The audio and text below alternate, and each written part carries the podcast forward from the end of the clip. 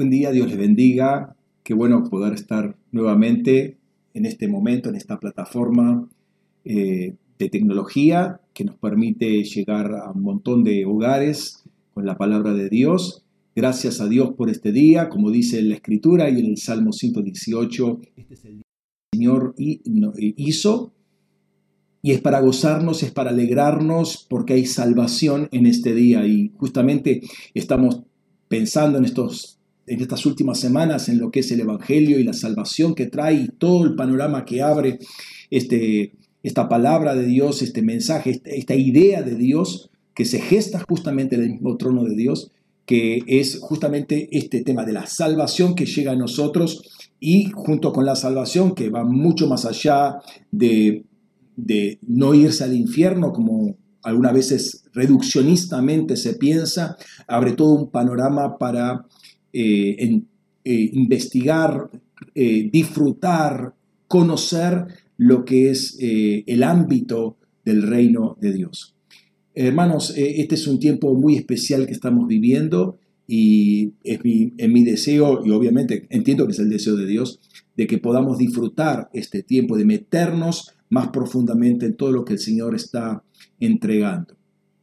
Quiero eh, saludar a todos los que nos están escuchando en este momento, eh, particularmente a, los, a las congregaciones de los ministerios Luz de las Aguas a las Naciones, pero también a todos aquellos que puedan estar sintonizándonos, valga la, expresión, no es quizás la más adecuada, pero es la antigua, eh, sintonizándonos o unidos a esta, a esta red y puedan estar recibiendo esta palabra. El Señor los bendiga ricamente y vamos a tener un tiempo de oración en este momento para poner eh, nuestras almas, nuestros corazones, nuestras mentes alineadas con lo que el Espíritu Santo quiere compartirnos en el día de hoy. Padre, en el nombre de Jesús, te damos gracias por este tiempo, este día, esta semana que se inicia. Señor, queremos en este particular momento eh, disponernos en tus manos.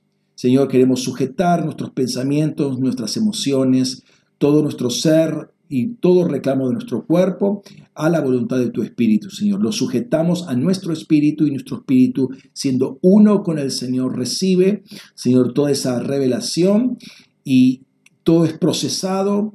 Eh, por un alma que está rendida a ti, Señor, un alma que tiene hambre y sed de ti, Señor, y quiere más de ti. Padre, no queremos ser simples oidores de tu palabra, sino que queremos que esa gracia tuya nos inunde completamente, queremos estar sumergidos en esa gracia, Señor, y recibir de esa gracia todo lo que tú tienes para nosotros, Señor, que ciertamente escapa a nuestro entendimiento. Queremos también desde la plataforma en la cual tú nos has puesto, Señor. Hablarle a los principados y potestades y a toda entidad, Señor, en los celestiales, las maravillosas obras de tu gracia, Señor, el poder de tu Espíritu Santo, Señor, lo que tú has hecho en la cruz del Calvario, lo que has entregado a la iglesia y cómo has posicionado a la iglesia, Señor. Padre, queremos hablar de tu nombre, de tu nombre grandioso, de tu nombre poderoso, de tu nombre que está arriba de toda cosa nombrada, Señor.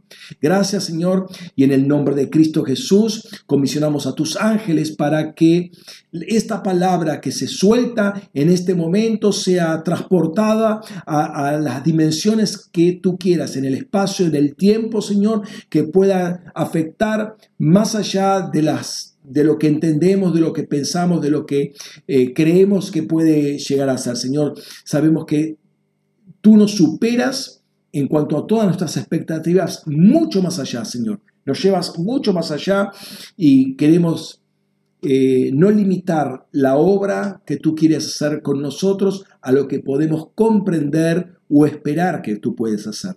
Señor, nos disponemos en tus manos, sujetamos toda otra voz, Señor, en el nombre de Jesús y todo espíritu de distracción, ahora que pueda afectarnos, toda voz que quiera soltarse desde, desde los celestiales, de cualquier trono que no esté de acuerdo a tu voluntad, en este momento lo silenciamos en el nombre de Jesús. Señor, posicionado junto con Cristo, Señor, en los celestiales. Te damos la gloria y la honra a ti, Señor. Amén. Amén. Gloria al Señor. Amén. Sí, hermanos, Dios les bendiga. Estamos viviendo un tiempo eh, impresionante, eh, particularmente con los que estamos viviendo como congregación en este tiempo. Creo que es algo bastante particular y te animo a que te, metas más en este tema porque es muy maravilloso lo que el Señor, las experiencias que estamos teniendo eh, en función de haber digamos, obedecido una palabra, una visión que el Señor nos compartió en su momento. Y quiero un poco hablar de eso, pero vamos primeramente a, poner una, plataforma eh, en la palabra de Dios o desde la palabra de Dios eh, sobre lo que queremos hablar particularmente hoy. ¿sí? Y vamos a Hechos capítulo 16. Hechos 16 y vamos a leer a partir del versículo 6. Ahí lo tienen en pantalla, pero si tienen la Biblia en papel, mejor. Lo pueden leer particularmente cada uno. Dice así la palabra de Dios. Y viajaron a través de la región de Frigia y Galacia, pues el Espíritu Santo les impidió hablar la palabra en Asia. Y yendo a Misia, intentaron ir a Bitinia, pero el Espíritu de Jesús se los, no se los permitió. Entonces, pasando, eh, pasando Misia, bajaron a Troas. Y fue mostrada a Pablo una visión de noche. Cierto varón macedonio estaba de pie y, le rogaba, diciendo, pasa a Macedonia y ayúdanos. Tan pronto como tuvo la visión, enseguida procuramos partir a Macedonia, concluyendo que Dios nos había llamado para anunciarles la buena noticia. Uno de los textos quizás más predicados o comentados del apóstol Pablo es ese que aparece en Romanos 8:28, que dice, y sabemos que a los que aman a Dios, todas las cosas ayudan para bien, a los que son llamados conforme a su propósito.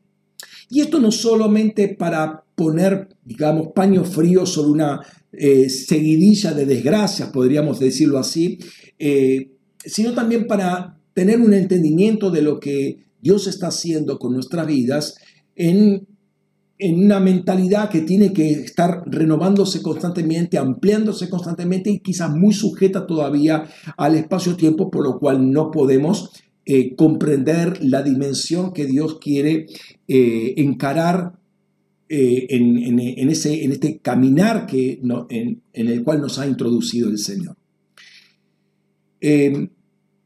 Pedro va a decir en un momento que podemos llegar a ser miopes espirituales, o sea, una vista muy corta, ¿sí? miopes espirituales, si justamente no estamos alimentándonos regularmente con las cosas del espíritu y particularmente cuando no tomamos de la fuente correcta. Entonces somos miopes porque nos falta ese tipo de vitaminas que pueden eh, sensibilizar nuestra visión espiritual.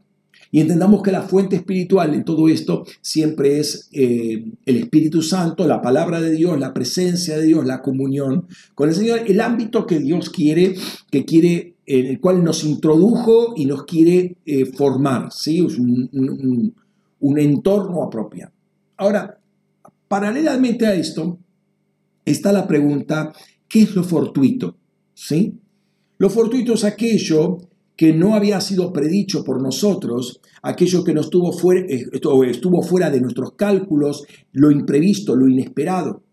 Y obviamente para una mente natural esto da una suerte de escalofrío porque es algo que se nos va del control, se nos va de nuestras manos. O sea, es como quien se da vuelta y entra está una persona armada de eh, atrás nuestro, amenazándonos y nosotros nos quedamos helados, petrificados. Y a muchos nos ha pasado esto porque no sabemos cómo reaccionar, es algo que imprevisto justamente a todos nosotros. Pero más allá de, eh, de la psicología humana, esto choca o quizás en nuestra mente puede chocar con el gobierno de Dios y hablo tanto de una perspectiva del, creyente como del no creyente o del de, aún no creyente.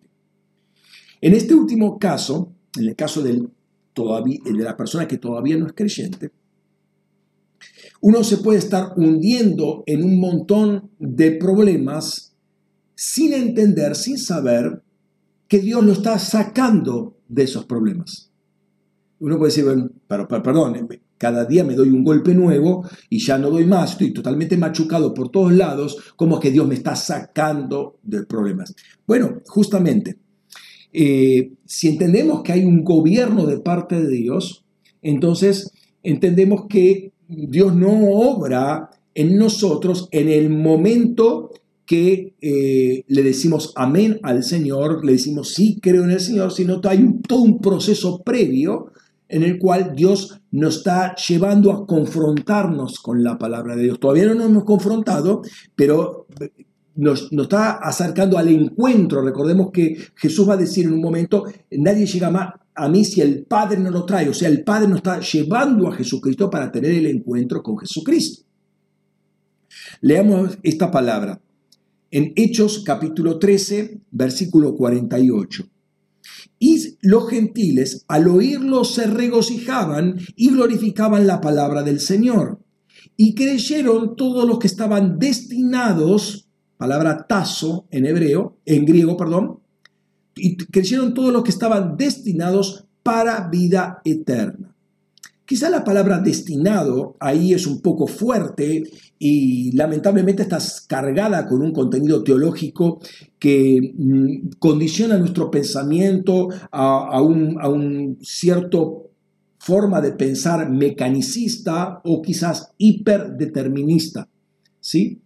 Yo preferiría una traducción quizás un poquito más eh, flexible estaban ordenados para vida eterna. ¿Por qué ordenados? Porque la palabra tazo justamente tiene que ver con arreglar en forma ordenada, asignar, disponer, dedicar, establecer, poner, señalar. O sea, está marcando todo un camino, todo un derrotero que, por el cual está conduciendo Dios a esa persona, particularmente en este texto bíblico que estamos leyendo, está conduciendo a esa persona en todo un derrotero con un montón de golpes en el medio quizás, pero está conduciendo a la salvación porque su vida estaba ordenada para la salvación, ¿sí?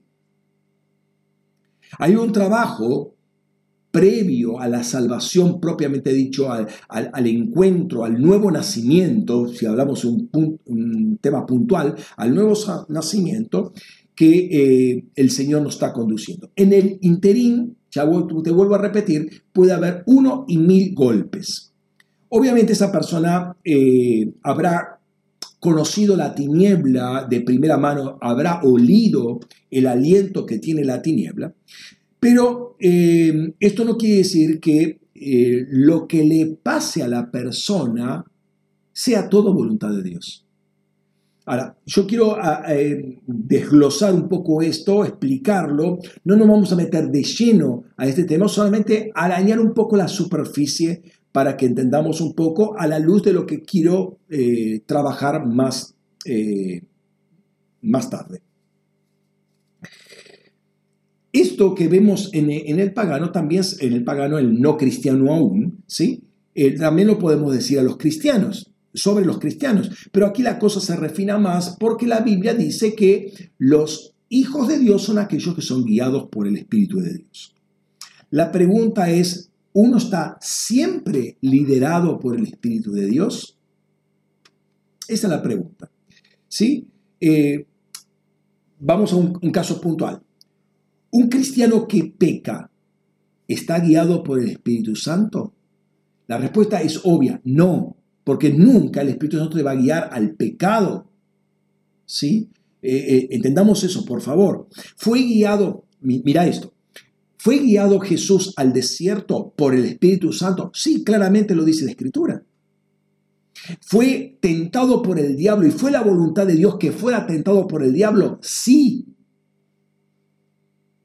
¿Pecó Jesucristo? No. ¿Por qué? Porque fue guiado por el Espíritu Santo. A ver, ¿cómo es, cómo es? Una cosa es que Dios te conduzca y te confronte con, el, con la tentación y otra cosa que nosotros cedamos a la tentación. Entonces, la confrontación sí es guiada por el Espíritu Santo, pero no la, eh, no, eh, la tentación no es obra de, del Espíritu Santo, es obra de la, de la tiniebla, es obra del diablo. Y nuestra decisión es lo que va a marcar la diferencia entre estar guiado por el Espíritu Santo en esa decisión y caminar por nuestra propia cuenta. ¿Sí? Te doy otro ejemplo de alguna manera paralelo, más amplio, pero eh, que, que nos puede ayudar. La fe de Jesús. ¿De quién es esa fe? Obviamente, es la fe de Jesús, ¿sí? ¿La fe de Jesús fue probada? Sí que fue probada, obviamente.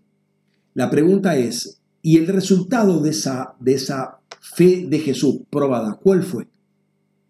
Es una fe aprobada. ¿Sí? Una fe aprobada. Como dice Pedro, eh, y que debe ser nuestra fe, eh, cómo debe estar hallada nuestra fe, en alabanza, gloria y honra. Lo va a decir en 1 Pedro 1.7. Bien. ¿Va a volver a ser aprobada esa fe? No, la fe de Jesús no va a volver a ser aprobada. ¿Por qué? Porque ya tiene sello de aprobación.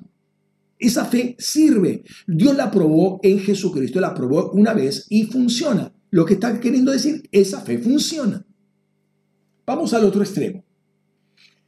La fe de Adán, ¿de quién es? Es de Adán, obviamente. ¿Fue probada? Sí fue probada. ¿Cuál es el resultado de la fe, de la prueba de esa fe que sufrió Adán? Desaprobación, obvio, desaprobación. Dios no aprueba esa fe o no pasó la prueba directamente. ¿La va a volver a aprobar Dios esa fe? No, no la va a volver a aprobar. ¿Por qué? Porque ya fue probada y tiene sello de desaprobación. Dios no, va, no, no quiere trabajar con esa fe. ¿Con qué fe quiere trabajar? Con la fe de Jesucristo, obviamente. ¿Por qué? Porque esa funciona. Es la fe que vence.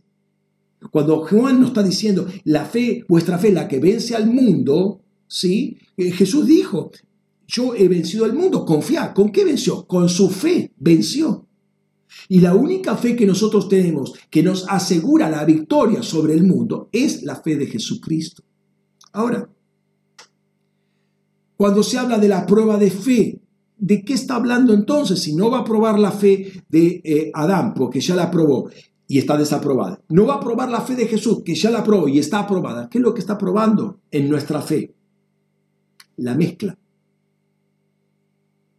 Porque cuando nosotros recibimos a Cristo, Venimos con todo un bagaje de fe de Adán que está instalada y que Dios instala una nueva fe, que es la fe de Jesucristo, y en ese momento están mezcladas. Lo que va a hacer Jesucristo o el Espíritu Santo trabajando con nosotros es sacar la mezcla.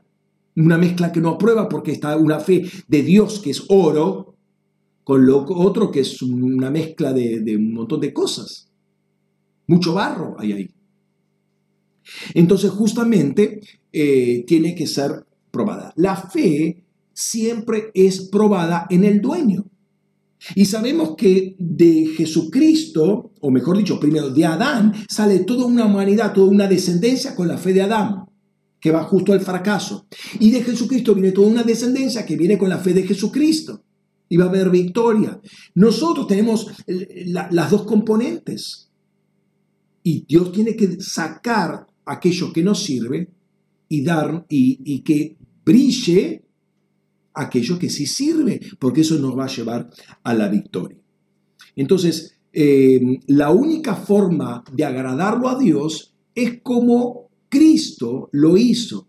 Por eso tiene que surgir Cristo en nosotros. Entonces, que Dios pruebe algo o que inclusive nos conduzca a la prueba, no quiere decir que el resultado esté condicionado, es decir, lo uno o lo otro sea lo que Dios quiere. O sea, Dios nunca va a querer que nosotros trabajemos con la fe de Adán. Siempre va a querer, por el contrario, que trabajemos con la fe de Cristo, porque para eso nos la entregó. Para eso eh, Jesús vino a la tierra como apóstol y sumo sacerdote de nuestra fe. Es nuestra porque la apropiamos, pero es la fe de Jesucristo. Lo que Dios eh, quiere es que ante una circunstancia nuestra vida esté rendida al Señor para que para que fluya Cristo en nosotros. Ahora, vamos nuevamente al texto y dice ahí, todo ayuda a bien a los que aman a Dios. Todo ayuda bien a los que son llamados conforme a su propósito. ¿Sí? ¿Eh? Ahí tenemos eh, el desglose. Si vemos lo, que sigue, ahí está. ¿Ven? Eh, sabemos, estamos seguros de esto. Sabemos que todo lo que ayuda bien a los que aman a Dios. Y todas las cosas ayudan bien a los que son llamados según el propósito de Dios. Entonces, la, la certeza de que todo, independiente de nuestra apreciación subjetiva de lo que es ese todo, todo ayuda bien, es porque sabemos quién es Dios. O sea, la, la base es el conocimiento de Dios. ¿sí? ¿Quién es este Dios al cual nosotros servimos? ¿sí? Todo ayuda a bien, dice después, ¿no? ¿Qué se refiere o a qué se refiere Pablo con bien?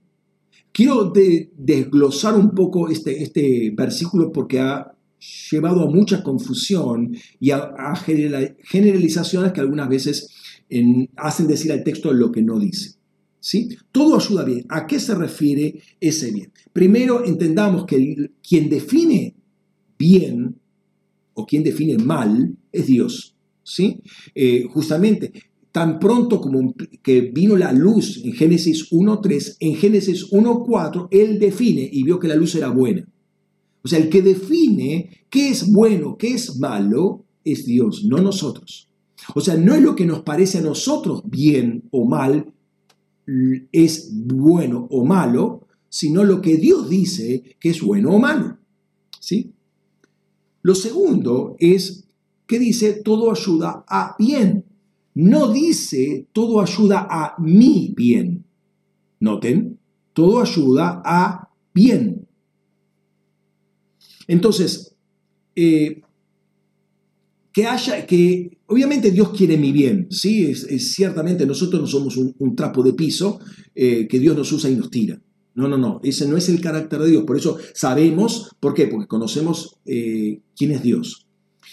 Eh, es innegable que Dios quiere mi bien, pero ese mi bien no está, no está divorciado de un más genérico bien eh, que está englobado en el propósito general de Dios en el cual nosotros estamos insertos. ¿Sí?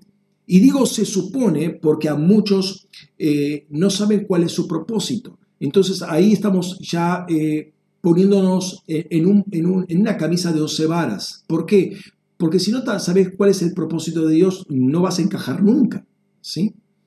Eh, y ahí dice, a los que son llamados conforme a su propósito. ¿ah? Por eso es importante entender el preliminar a los que aman a Dios. ¿sí? A los que aman a Dios. El bien es lo que viene a mi vida de parte de Dios. ¿Por qué? Porque yo estoy siendo guiado por el Espíritu de Dios.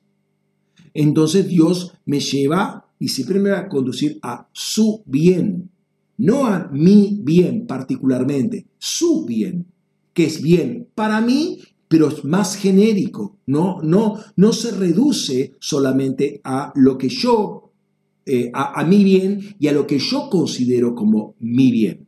¿Sí? Espero eh, hacerme entender. Es, eh, algunas veces parece un juego de palabras, ¿no?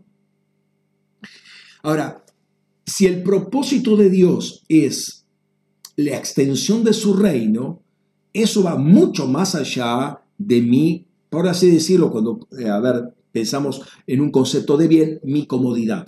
Va mucho más allá que eso, ¿sí? Ante esa circunstancia que viene a mí porque y creo que es un bien, ¿por qué? Porque yo amo a Dios. Yo sé, estoy convencido de que de Dios viene el bien y no viene el mal para mi vida. ¿Sí? Este, que yo no lo, no lo vea como, em, eh, que lo interprete como bien, esto y a mí no me gusta y a mí no me resulta cómodo y a mí me duele, pero eso no quiere decir que no sea bien. Si viene de Dios, es bien. Ahora, que venga algo o alguien a mi vida y eso me haga, a ver, pongo entre comillas, me haga pecar, no, me hace pecar, yo decido pecar, ¿sí? Este, eh, la decisión está en mi voluntad, si yo peco, eso que vino, si bien era bien para mí, eh, me produjo mal. Ahora, ¿por qué me produjo mal? No porque era, había un bien y mal mezclados de parte de Dios, sino porque yo elijo el mal. Entonces yo elijo pecar. Y ahí me voy del propósito, en el sentido que me voy a la banquina. Yo estaba encaminado en un camino correcto, pero al, decidir mal, decidir malamente, me voy a la banquina, me desvío. Eso no, esa desviación no es parte del propósito de Dios. E, ese pecado no es parte, no es el bien de Dios. El pecado nunca es el bien de Dios.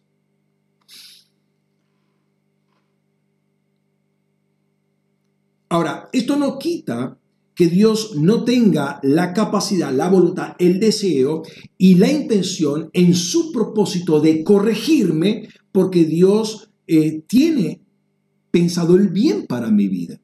Pero esta patinada que yo me mandé no es el bien para mi vida y no es la voluntad de Dios tampoco para mi vida. Yo me aparté ligeramente de ese propósito que Dios tiene para mí. Pero que me pase lo que me pasa por mis malas decisiones, no quiere decir que sea la voluntad de Dios. Ahora, si estoy haciendo la voluntad de Dios, si amo a Dios, si estoy cumpliendo su llamado, si estoy en el propósito de Dios para mi vida, no quiere decir que no venga alguna situación incómoda, ¿sí? Aún de parte de Dios. ¿Por qué te estoy diciendo esto? Porque estando metido en las cosas de Dios, Él va a hablar de muchas maneras y tenemos que distinguir la voz de Dios. A ver, te digo esto, y este pensamiento no es mío. Las grandes bendiciones a mi vida van a venir por personas. Las grandes maldiciones para mi vida van a venir a través de personas. El problema es con quién yo me voy a asociar, con cuál de las dos yo me voy a asociar. Ahora, yo quiero decirte esto, si estoy cumpliendo el, propósito de Dios, ambas personas la confrontación, esa confrontación va a ser de Dios. ¿Por qué? Porque voy a ser guiado a, esa confrontación por el Espíritu Santo.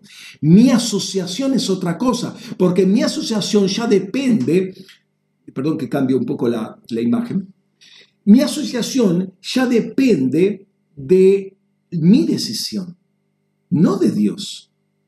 ¿Por qué? Porque yo conozco cuál es la voluntad de Dios y tengo discernimiento para decir, no, lo que propone esta persona no es de Dios, lo que propone esta persona sí es de Dios. Bueno, listo, me asocio a Dios. O viene de Dios o viene del diablo. El encuentro que me va, me va a hacer crecer. ¿Por qué? Porque voy a desarrollar discernimiento espiritual. Entonces ya es otra cosa. No sé si me comprenden la, diferencia. O sea, yo no estoy eh, mecánicamente predestinado a tomar una decisión. Eso lo decido yo, porque yo soy responsable de mi propio pecado. Yo soy responsable de mi propia decisión. Entonces yo escuchando la voz de Dios, a ver, teniendo discernimiento de lo que me está diciendo esta persona, de lo que me está proponiendo esta persona, esto, esto, esto es de Dios. Pero analizo a esta otra persona y veo la palabra y veo su, su actividad, veo su, cómo se comporta y demás, mm, mm, no, no, no me termina de cerrar. Esto no, no puedo pensar que esta persona, la propuesta de esta persona venga de Dios. Te repito, las grandes bendiciones a tu vida van a venir a través de una persona. Las grandes maldiciones van a venir a través de una persona. Pero la decisión con quién me asocio es mía.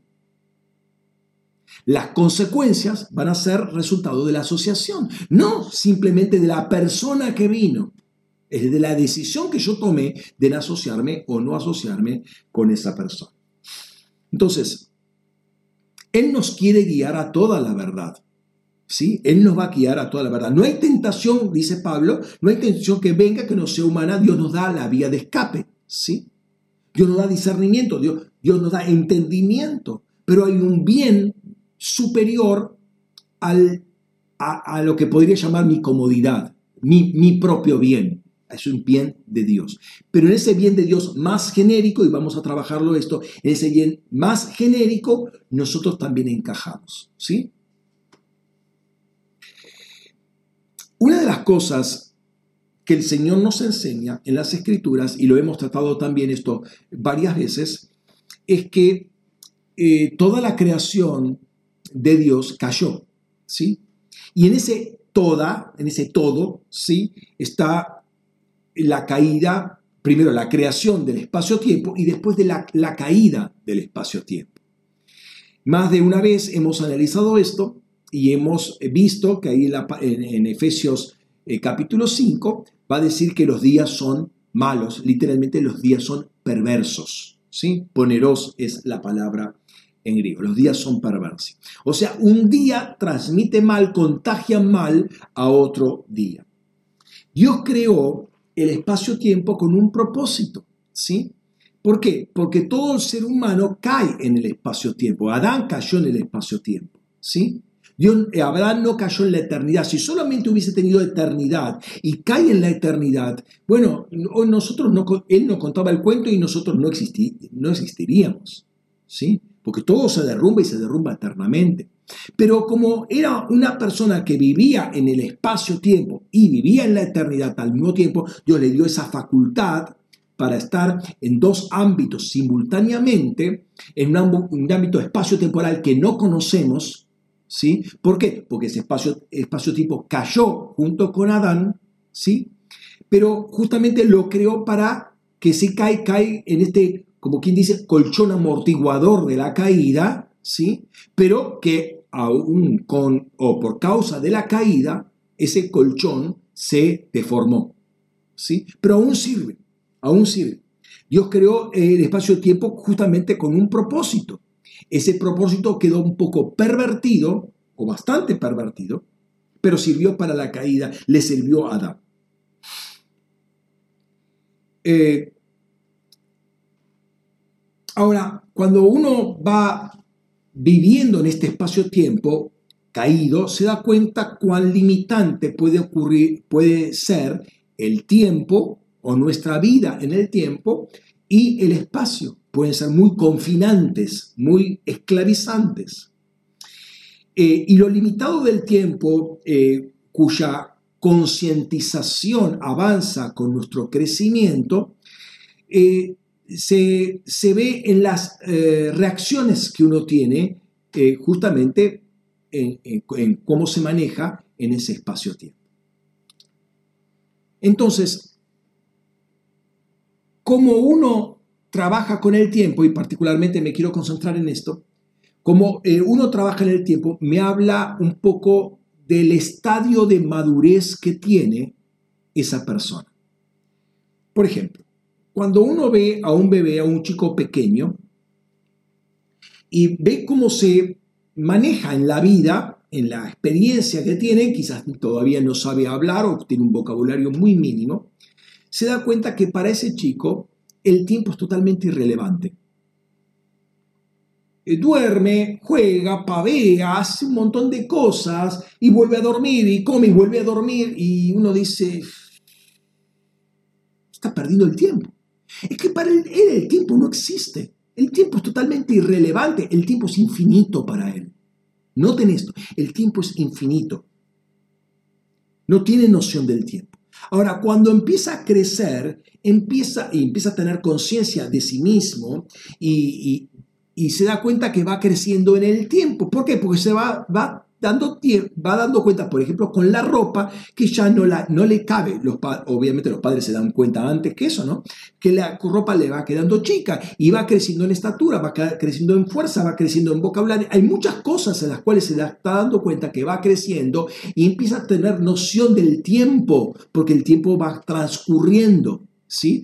Ve programas, digamos, por televisión el programa termina y tiene que llegar a tiempo para ver ese programa de televisión. Y obviamente hay todo un contexto sociocultural que se va formando una cosmovisión que, en la cual él va encajando, tiene que mucho que ver la familia, tiene que ver mucho la, educación que se le da, pero empieza a tener conciencia del tiempo. Eh, mucha de esta impronta ¿sí? tiene que ver con el contexto en el cual se va formando. Cuando uno ya es joven, se comienza a preocupar porque el tiempo pasa, o sea, eh, eh, eh, entra en un ritmo de, la sociedad en el cual se da cuenta que no puede perder el tiempo así por así, porque tiempo que eh, pierde, tiempo que no, no puede recuperar. Se da cuenta con el tema de los exámenes, con el tiempo de trabajos, sea en colegio, sea en universidad, eh, que eh, el tiempo es, tiene un factor de relevancia y la sociedad funciona en, en un ritmo, ¿sí? Pero también ve a las personas mayores y empieza a verse en el espejo y ve a la persona mayor y que empieza que con el tiempo aparecen arrugas, aparecen canas y empieza a tomar conciencia que con el tiempo eh, las personas no pueden hacer lo que él o ella todavía puede hacer porque tiene, está en la lozanía de su juventud y puede ir a cierta velocidad y el mayor no puede ir a tanta velocidad y ve que algunas personas con el tiempo mueren. Entonces se da cuenta que el tiempo ya es limitado y el tiempo transcurre. Cuando uno es adulto se da cuenta que por malas decisiones que ha tomado ha perdido el tiempo. Y le gustaría ir a retroceder en el tiempo, ya viene, viene esa, esa, esa, idea, eh, eh, el joven quiere ser adulto, pero el adulto quiere ser joven. ¿Por qué? Porque se dio cuenta que por malas decisiones que tomó, perdió el tiempo y quiere retroceder para ver si puede cambiar las cosas. ¿Cómo me gustaría tener 20 años porque haría esto y aquello y no haría esto? Porque esto me metió en grandes problemas y fue un laberinto el cual, que, que redondeó en una pérdida de tiempo. ¿O no? Cuando es anciano, ya entiende que no le queda mucho tiempo por delante. El tiempo es bastante limitado, está sufriendo los embates del tiempo, ¿sí? Eh, ya su biología le demanda hacer cosas mucho más lentamente y puede irritarse por ver a gente chica, gente joven, que ya tiene conciencia de tiempo, pero está, lo está perdiendo lamentablemente. Y quiere darle el consejo, no, no hagas eso, le va a decir, no hagas eso, esto te va a perder el tiempo, te vas a meter en problemas, vamos, no vas a salir. No, yo, yo sé, el, joven, que se las sabe todas, sé que el, tiempo todavía es muy largo, por delante tiene mucho tiempo, puede remediar las cosas, pero no sabe cómo va a quedar atrapado. ¿Por qué? Porque ese, ese adulto quedó atrapado en el tiempo, quedó atrapado en Egipto, ¿sí? Quedó atrapado en Egipto. Entonces le quiere dar un consejo, no, no te metas en eso, no hables con esa, no esas personas, no, no, no, te vienen con ese cuento, es un verso, un cuento chino, no te metas, no le hagas caso, pero no, que yo sé que, ¿vieron, ¿vieron esa controversia? El tema es que cuando sos adulto te das cuenta que con el tiempo se te va la vida, porque la vida biológica está sujeta al tiempo.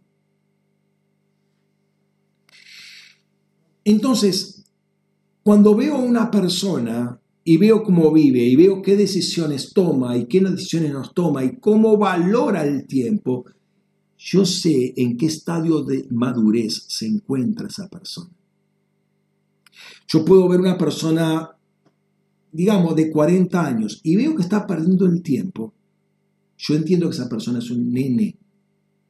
Todavía cree que tiene mucho tiempo por delante, hablando de tiempo, tiempo biológico, ¿sí? Cree que va a vivir eternamente, biológicamente, o sea, no, no, no se le acaban los años, porque está perdiendo el tiempo, o sea, está en un estadio de madurez muy, muy básico todavía. Porque a esa edad ya tendrías que estar entendiendo que no estás para perder el tiempo y no estás para cometer errores. No vas a gastar tu vida en pavadas. Vas a encaminarte. Eso me habla de una persona madura. ¿Sí? Eh, cuando uno entiende la limitación del tiempo y lo que Dios le asignó para hacer, se da cuenta que puede faltarle tiempo para hacer todas las cosas. Uy, el Señor me llamó al ministerio cuando tenía 50 años. Uy, no puedo rendir tanto como una persona que llamado a los 15. Eh, bueno, desde la perspectiva de la biología, ciertamente hay un factor limitante. Pero ahí es donde entra la gracia. ¿sí? Em, la gracia, la fe, el propósito, el entendimiento de quién es Dios, que es el que nos llama. Dios es el que pone el querer como el hacer, dice la palabra, ¿no? Según su voluntad, su voluntad, no mi voluntad, según su voluntad. Él pone el querer, o sea, yo quiero hacer cosas y va a ser, nos va a dar la fuerza y nos va a encaminar para hacer lo que Él quiere que hagamos. ¿sí? Y ahí está la decisión que nosotros tenemos que tomar. Pablo va a decir lo siguiente, fíjate, 1 de Corintios 15, 10, dice, pero por la gracia de Dios soy lo que soy. Y su gracia hacia mí no ha sido en vano. Al contrario, trabajé mucho más que todos ellos. Pero no yo, sino la gracia de Dios conmigo.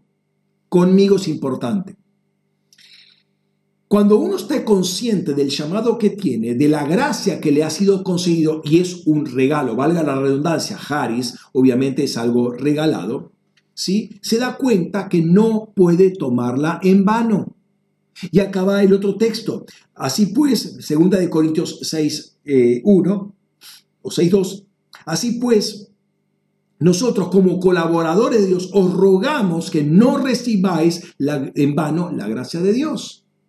Su gracia para mí no ha sido en vano. No, no recibamos la gracia de Dios en vano. Noten qué conciencia que tenía Pablo de lo que había recibido y el consejo que da de no tomar la gracia de Dios en vano. ¿Por qué Pablo es Pablo? Por la gracia de Dios. Lo dice mismo Pablo. Entiende eso. Pero él no tomó la gracia de Dios en vano. Y lo que hizo lo hizo junto con la gracia de Dios, junto con, conmigo, no en mí, conmigo. Obviamente la gracia de Dios en él, pero él colaboró con esa gracia de Dios. La gracia de Dios conmigo. La concientización de estar en un tiempo de gracia, en un kairos de gracia, hace que yo aprecie el kairos y haga algo justamente en ese kairos. Y no desperdiciar ese kairos, obviamente, un kairos de gracia. Ahora, ese kairos no te va a dejar estar quieto. Siempre vas a estar haciendo algo. ¿Por qué? Porque la gracia de Dios está trabajando junto con vos. No estoy hablando de activismo, sino de lo que eh, por ejemplo, Dios hizo con Pablo, hizo de un Saulo un Pablo. Es la gracia de Dios. Ahora, eh, me, extrañan algunos eh, judíos mesiánicos que todavía lo llaman Shaul. Perdón, Saulo ya no existe más. En el tiempo de la gracia, Saulo no existe más. Ahora es Pablo. ¿Por qué? Porque hubo una transformación por la gracia de Dios. O sea, Saulo ya no existe más. Como Cefa ya no existe más. Ahora el que existe es Pedro. Oh, perdón, Simón. No existe más Simón. Ahora es Pedro. El primer impulso eh, reaccionario de parte de nosotros, de reacción, para no eh, eh, hacerle, darle un sentido a la palabra inadecuado, es gratitud. ¿sí? y Gracias a Dios que me llegó este tiempo de gracia a mí que me transformó. Primer impulso entonces es gratitud. Y la motivación es un genuino amor que deposita el Espíritu Santo en nosotros, según Romanos capítulo 5. ¿sí? 5.8 dice, el amor de Dios nos ha sido dado. O sea, hay, ahora yo me voy a empezar a mover impulsado por el amor de Dios que me hace conocer justamente a Dios. La gracia, o sea, hay todo un paquete mezclado acá junto, más que mezclado, junto. El Espíritu Santo orienta nuestras pasiones, nuestros pensamientos, hace todo nuevo, hace, hay, toda una nueva criatura en mí, una nueva creación en mí que tiene que ir desprendiéndose eh, o haciéndose camino a una vieja criatura que todavía quiere, quiere manejar la cosa. Bueno, yo tengo que ir separando esos, esos tantos, esas, esas, esas naturalezas. Y sigue diciendo, la gracia, su gracia hacia mí no ha sido en vano. Este, y por eso citamos, no debemos tomar la gracia de Dios en vano. Mira lo que puede hacer la gracia de Dios cuando una no la toma en vano. Pablo supo aprovechar cada instancia que le brindaba el Espíritu Santo, que le brindaba su vida con Dios, para sacar máximo provecho de eso. eh, qué importante es no perder los cronos, los días, lo cronológico en este kairos, kairos de Dios. Qué importante es. Porque así como Dios hizo de un Saulo un Pablo, puede hacer algo así de cada uno de nosotros. Para Dios no hay ninguna imposibilidad.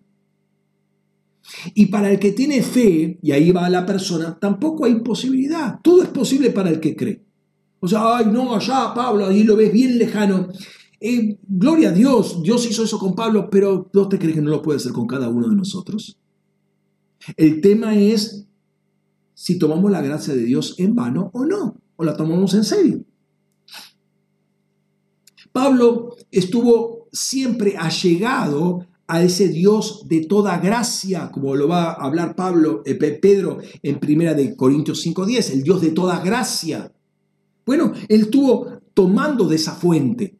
Pedro estuvo tomando de esa fuente. Juan estuvo tomando de esa fuente, hermano. Tenemos que tomar de la fuente del Dios de toda gracia, de una gracia inagotable, de recursos inagotables, y vas a ver de lo que Dios es capaz de hacer, eh, que es capaz de hacer con cada uno de nosotros. Ahora, Pablo va a afirmar esto. El que no escatimonia a su propio Hijo, sino que lo entregó por todos nosotros, ¿cómo no nos dará gratuitamente también con él todas las cosas? ¿Sí? El que no escatimó a su propio hijo, el que entregó a su propio hijo, junto con él nos entrega todo. O sea, eh, ¿cómo dimensionamos ese todas las cosas? Acá nos juega en contra nuestra mente, nuestra, nuestra limitación espacio-temporal, nos juegan literalmente en contra. Sí, esto nos entregó, pero esto no nos puede entregar. Pero si dice todas las cosas, si entregó lo más valioso, ¿cómo no entregar cosas? Si entregó una persona a su hijo, ¿cómo no entregar cosas? Si entregó todo lo que tenía, que es su hijo, ¿cómo no va a entregar todo? Lo creado. Si entregó lo increado, ¿cómo no va a entregar lo creado? Ahora entendamos, la gracia de Dios para Jesucristo implicó su muerte, pero para nosotros implica su vida. Fíjate lo que dice en Hebreos capítulo 2.9. Pero vemos a aquel, a Jesucristo, que fue hecho un poco menor que los ángeles, a Jesús, coronado de gloria y de honra a causa del padecimiento de la muerte, para que por la gracia de Dios gustara muerte, la muerte por todos nosotros. Por la gracia de Dios gustara muerte por todos. Para Jesucristo, la gracia de Dios implicó su muerte. Para nosotros, la gracia de Dios implica su vida, su vida en nosotros. Entonces, tomar la gracia de Dios en vano es tomar la muerte de Jesús en vano y esto no es gratuito. Esto no es gratuito, hermano. Esto no es inocuo. Esto tiene mucho peso. Entonces entendemos por qué Dios hace, con, alguien, hace algo con alguien que toma en serio la gracia de Dios, porque toma en serio a Jesucristo, toma en serio la muerte sacrificial de Jesucristo, y alguien que toma en vano la gracia de Dios, por lo cual Dios no va a hacer mucho con esa persona. La pregunta es, ¿qué recursos te faltan para no cumplir la misión a la cual Dios te encomendó? ¿O se olvidó algo Dios de darte? Eh, estará su mano cerrado, su puño cerrado, por lo cual no quiere entregarte cosas. Es inaccesible su trono. Ahora, yo creo que vos sabés todas las respuestas.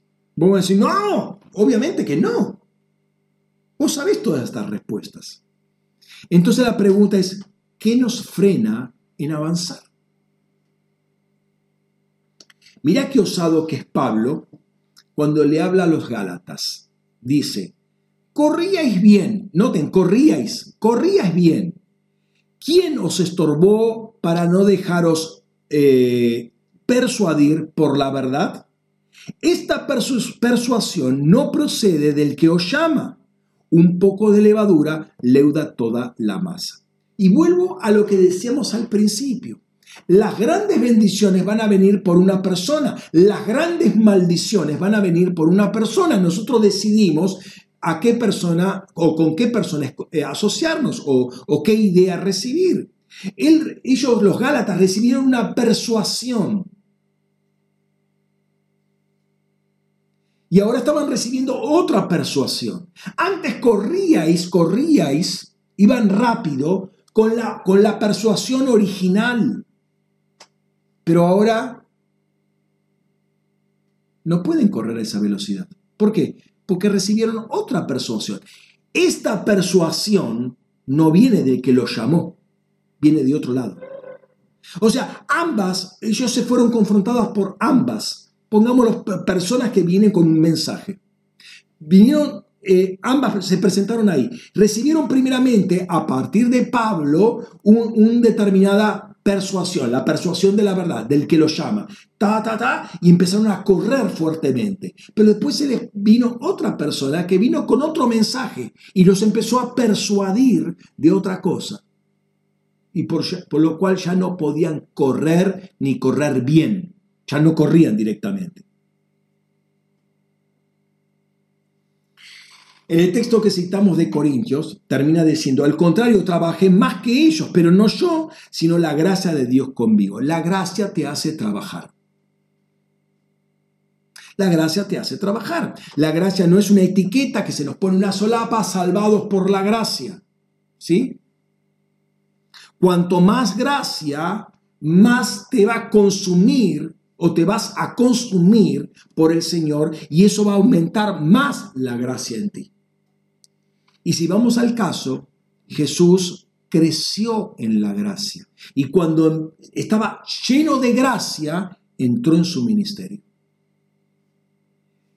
E, en Lucas capítulo 2, al final del capítulo, dice que Jesús crecía en la gracia de Dios. O sea, no vino lleno de gracia, crecía en la gracia de Dios. Y estuvo años creciendo en la gracia de Dios y cuando se, se eh, está listo para el ministerio, ahí estaba lleno de gracia. Pero Pedro dice al final de su carta, eh, segunda Pedro 3, 18, va a decir, creced en la gracia de Dios, creced en la gracia de Dios. Lo último que Pedro dice es, creced en la gracia y el conocimiento de Dios, creced en la gracia de Dios. ¿Hay gracia en ti? Yo sí creo que hay gracia en ti, porque si no, no estarías acá escuchándome. Hay gracia en ti, hay gracia de salvación, hay gracia por la cual Dios nos ha entregado muchas cosas. ¿Estamos conscientes de esa gracia? Ese es el otro punto. Estamos conscientes, eso me habla ya de madurez. Me habla de madurez. ¿Qué hago con la gracia? Eso me habla de madurez. El inmaduro es el que le importa tres rábanos, ¿sí? Y hace lo que quiere. Total, bueno, Dios, ah, Dios es Dios de oportunidades, Dios es buena onda, Dios. Eso habla de jugar con la gracia de Dios. Eso me habla de inmadurez. El que es maduro es aquel que aprecia la gracia y está trabajando junto con la gracia. Y sabe que esa gracia lo está transformando. O sea, todo un ámbito que Dios crea. La gracia es un ámbito en el cual uno está. ¿sí? Vivir en la gracia. Cuando te estás entregando plenamente al Señor, consumiéndote por Él, cuando ya estás consciente de que Adán no está viviendo en ti, que el que está viviendo es Cristo en ti, entonces ahí estás consciente de la gracia que Dios está operando en vos, o lo que Dios está operando en ese ámbito de gracia. Es cuánto te entregas a Él.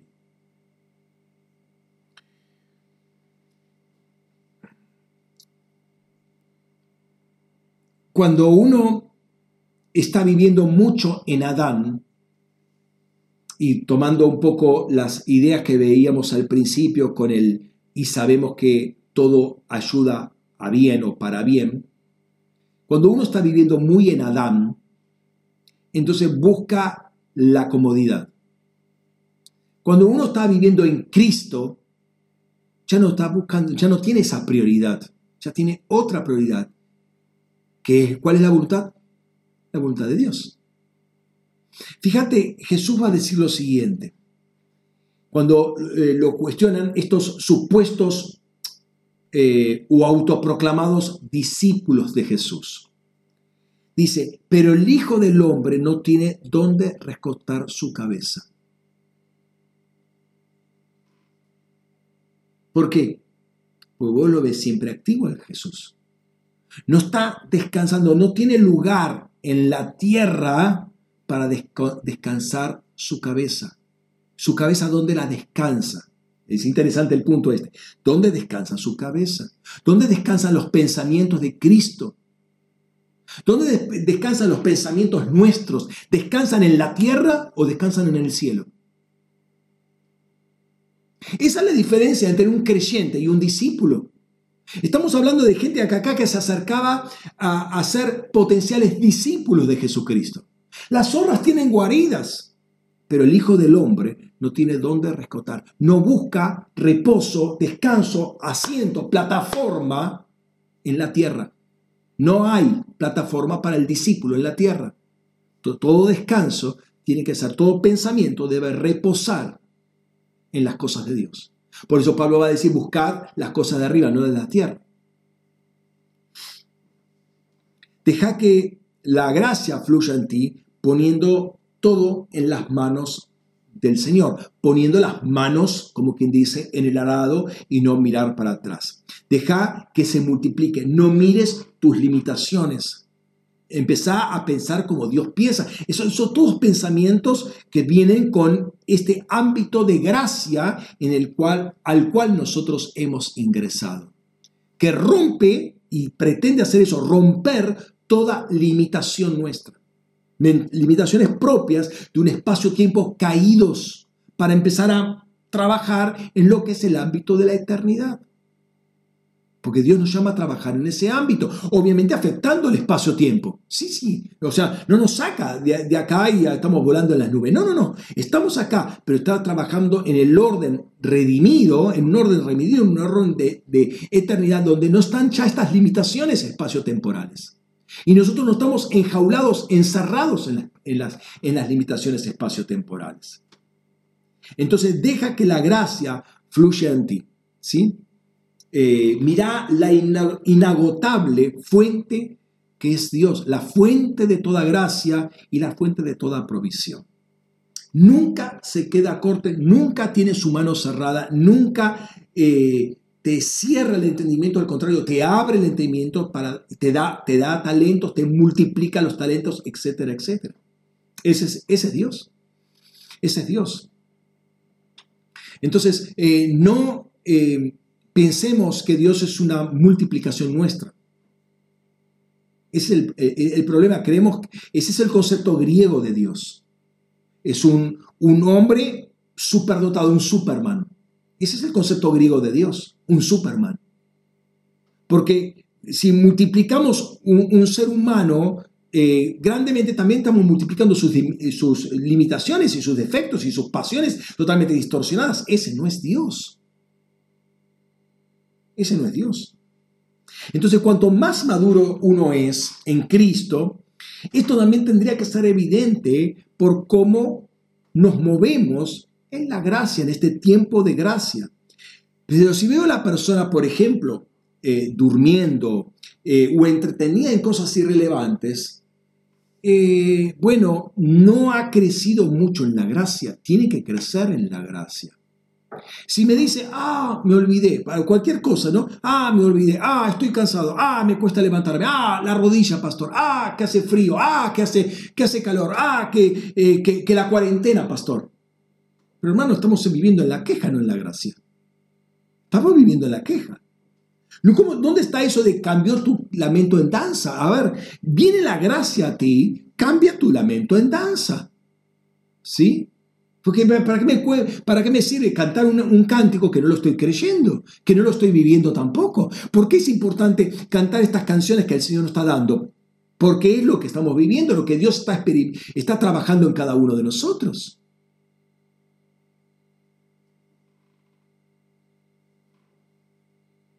Cuando uno está en el lamento, no está en la gracia, porque dice que Dios vino a sanar a los quebrantados de corazón. Señor, ¿te sanó o no te sanó todavía?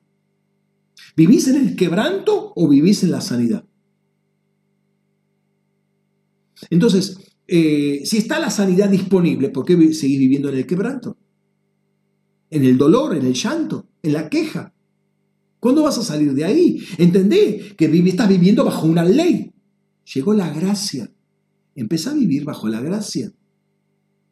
Pero la gracia trabaja junto conmigo. Entonces vos tenés que de alguna manera acoplarte a esa visión de gracia de parte de Dios. Y dejar de quejarte. Y empezar a trabajar. Y cuanto más trabajar, más te va a dar el Señor. Más gracia, más fuerza, más recursos, más talento, más, más ideas. Todo va a, va a empezar a... Todo se va a multiplicar. ¿Por qué? Porque la gracia sigue fluyendo. Es el Dios de toda gracia. Dios no está limitado en absoluto. ¿Cómo se une esto al tema del tiempo que estábamos hablando? El tiempo, como el Señor nos mostró, el Señor nos, reveló, esto es una revelación que el Señor nos dio, por lo cual tenemos que aferrarnos a esa revelación y, y sacarle jugo. El tiempo es la ventana de misericordia, la justicia eterna de Dios para darle paso a la gracia y restaurar a la persona. Esa es la definición del tiempo. Ah, te la repito, porque esto lo tenés que asentar bien, lo, trabajé en un libro porque es, eh, la, la, revelación que me dio hace algunos años al Señor, hace cuatro o cinco años atrás. El tiempo es la ventana de misericordia en la justicia eterna de Dios para darle paso a la gracia y restaurar a la persona. La persona es restaurada en el tiempo. El tiempo es esa ventana que Dios abre para que la gracia entre. ¿Sí? Pero si no aprovechas esa gracia y perdes el tiempo y las oportunidades, el tiempo sigue siendo una cárcel para vos. ¿Sí? Sigue siendo una cárcel. Una cárcel que te somete, una cárcel que te oprime, una cárcel que no te deja ni respirar. ¿sí? Entonces, si perdemos el tiempo que nos dan las oportunidades, eh, que no, el, tiempo en el cual se da la oportunidad, y dicho más eh, desde el griego, si perdemos el kairos singular, el kairos en el, eh, en el cual Dios nos da las oportunidades, entonces vamos a tener en poco la justicia de Dios, vamos a tener en poco la misericordia de Dios y voy a tener en poco la gracia de Dios, porque está todo junto. Está todo junto. Ah, e, ese, esa argumentación, bueno, eh, Dios es Dios de oportunidades. Primero me habla de una persona inmadura, porque juega con las oportunidades de Dios, juega con la gracia de Dios, juega con la justicia de Dios, juega con la misericordia de Dios. Es una persona inmadura. Necesita un buen discipulado. Pero necesita una revelación de parte de Dios, porque esto no es una cuestión de enseñanza eh, académica. Acá necesita una revelación, le tiene que caer la ficha de que está perdiendo el tiempo. ¿Sí? Una revelación que lo, que, lo, que, lo, que lo tiene que sacudir bastante bien. Esto viene a colación con lo siguiente, cuando Dios llama, y acuérdate de Pablo, a los que son llamados según su propósito, su propósito, el propósito de Dios, Él espera una respuesta de nuestra parte. Él espera, siempre que Dios llama, espera una respuesta de nuestra parte. Y acá me voy entrando en el tema de lo que quiero compartirles hoy. Te voy a dar algunos ejemplos clásicos. Marcos 2.14 dice, y pasando Jesús, vio a Leví, el de, el de Alfeo, el hijo de Alfeo, ¿sí? El, el de Alfeo sentado en el lugar de los tributos y dice, Jesús dice, sígueme. Y levantándose lo siguió. Ahora, noten ahí lo que dice. Sígueme. Y dice, sígueme. No, no dice, y dijo. Dice, y dice, sígueme. Como ese decir, es como, perdón, como ese sígueme queda retumbando. ¿Sí? Sígueme. Hay un llamado permanente. Sígueme, sígueme. En todo momento, sígueme. Está retumbando ahí en, ámbitos eternos. Sígueme. ¿Sí? Pero en ese momento se levanta y lo sigue. Pero ese sígueme va a ser un sígueme constante. En toda la vida de, Mateo, es el que, por el cual seguimos eh, teniendo el Evangelio de Mateo, es, eh, Mateo Leví, ¿sí? Todo va a ser seguimiento de, de ese sígueme original. Segundo ejemplo. Andando junto al mar, de Galilea, vio a dos hermanos, Simón, llamado Pedro, y su hermano Andrés, que echaban una eh, eh, en el mar, porque eran pescadores. les dice, venid en pos de mí, y yo os haré pescadores de hombres. Y ellos dejaron al instante las redes y lo siguieron. Otro texto paralelo, o los versículos siguientes, ¿no? Ahí leímos 18 al 20, ahora 21 y 22. Y cuando pasó de allí, vio a otros dos hermanos, Jacobo, el de Zebedeo, y, Juan, su hermano, que remendaba sus redes en la barca de su, con su padre Zebedeo. Y los llamó, y ellos al instante, dejando la barca y a su padre, es bravo esto, ¿no? lo siguieron. Vuelvo a repetir, estaban remendando sus redes en la barca con su padre Zebedeo, con su padre Zebedeo. Estaban trabajando junto con su padre. Y los llamó, Jesús los llamó. Y ellos, dejando al instante la barca y a su padre, lo siguieron. Son tres ejemplos de, otros más que podríamos poner de, del llamado que Jesús hace algunas veces, Jesús pasaba por ahí, pasaba por el banco de los tributos donde estaba Levi, cobrando, eh, eh, como era eh, cobrador de impuestos, estaba ahí, pasa por ahí, da vuelta a la cabeza, seguime. Y, está junto al mar, está caminando por la playa del mar de Galilea y ve a, Simón, a, a, Pedro y Andrés y vengan. Y un poquito más adelante estaba eh, Juan y Jacobo, los hijos de Zebedeo, junto con su padre trabajando. Eh, vengan. Llamado de parte de Dios, pasando, pasando, pasa por ahí y llama. Pasa y llama.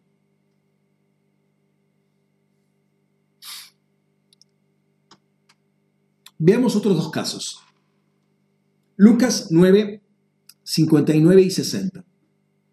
Y dijo a otro, sígueme. Pero él dijo, Señor, permíteme ir primero a enterrar a mi padre. Le dijo, deja que los muertos entierren a sus muertos. Tú anda y proclama el reino de Dios. Eh, contrasten esto con el, pasaje de Mateo que vimos recién, ¿no? Mateo 4, 21 y 22. Eh, Juan y Jacobo estaban con su padre trabajando, remendando las redes. Y ellos al instante eh, dejan la barca y dejan a su padre y lo siguieron. Mientras estos otros, mientras este otro dice, eh, permíteme ir primero a enterrar a mi padre. Y Jesús le dijo, deja que los muertos entierren a sus muertos. Y tú anda y proclama el reino de Dios. Otro ejemplo. Otro le dijo, te seguiré, Señor. Pero primero permite, permíteme despedir a los que están en mi casa. Pero Jesús dijo, ninguno que puso las manos en el arado y mira hacia atrás es apto para el reino de Dios. ¿Cuál es la diferencia entre los tres primeros pasajes y estos dos segundos pasajes que hemos eh, leído? ¿Cuál es la diferencia?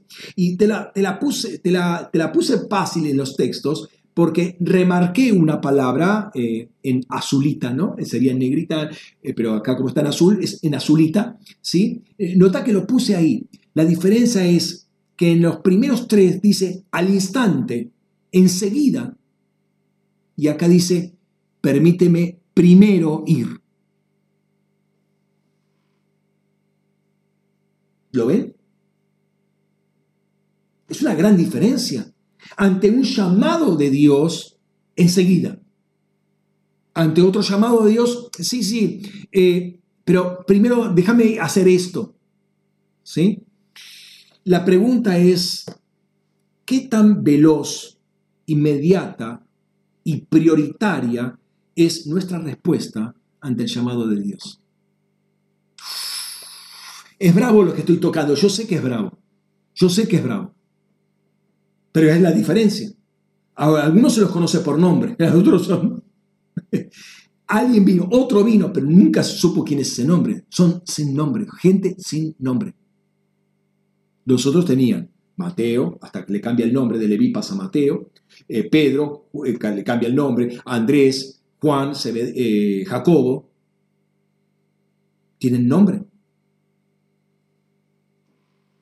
Y sabemos quiénes fueron. Fueron apóstoles de Jesucristo.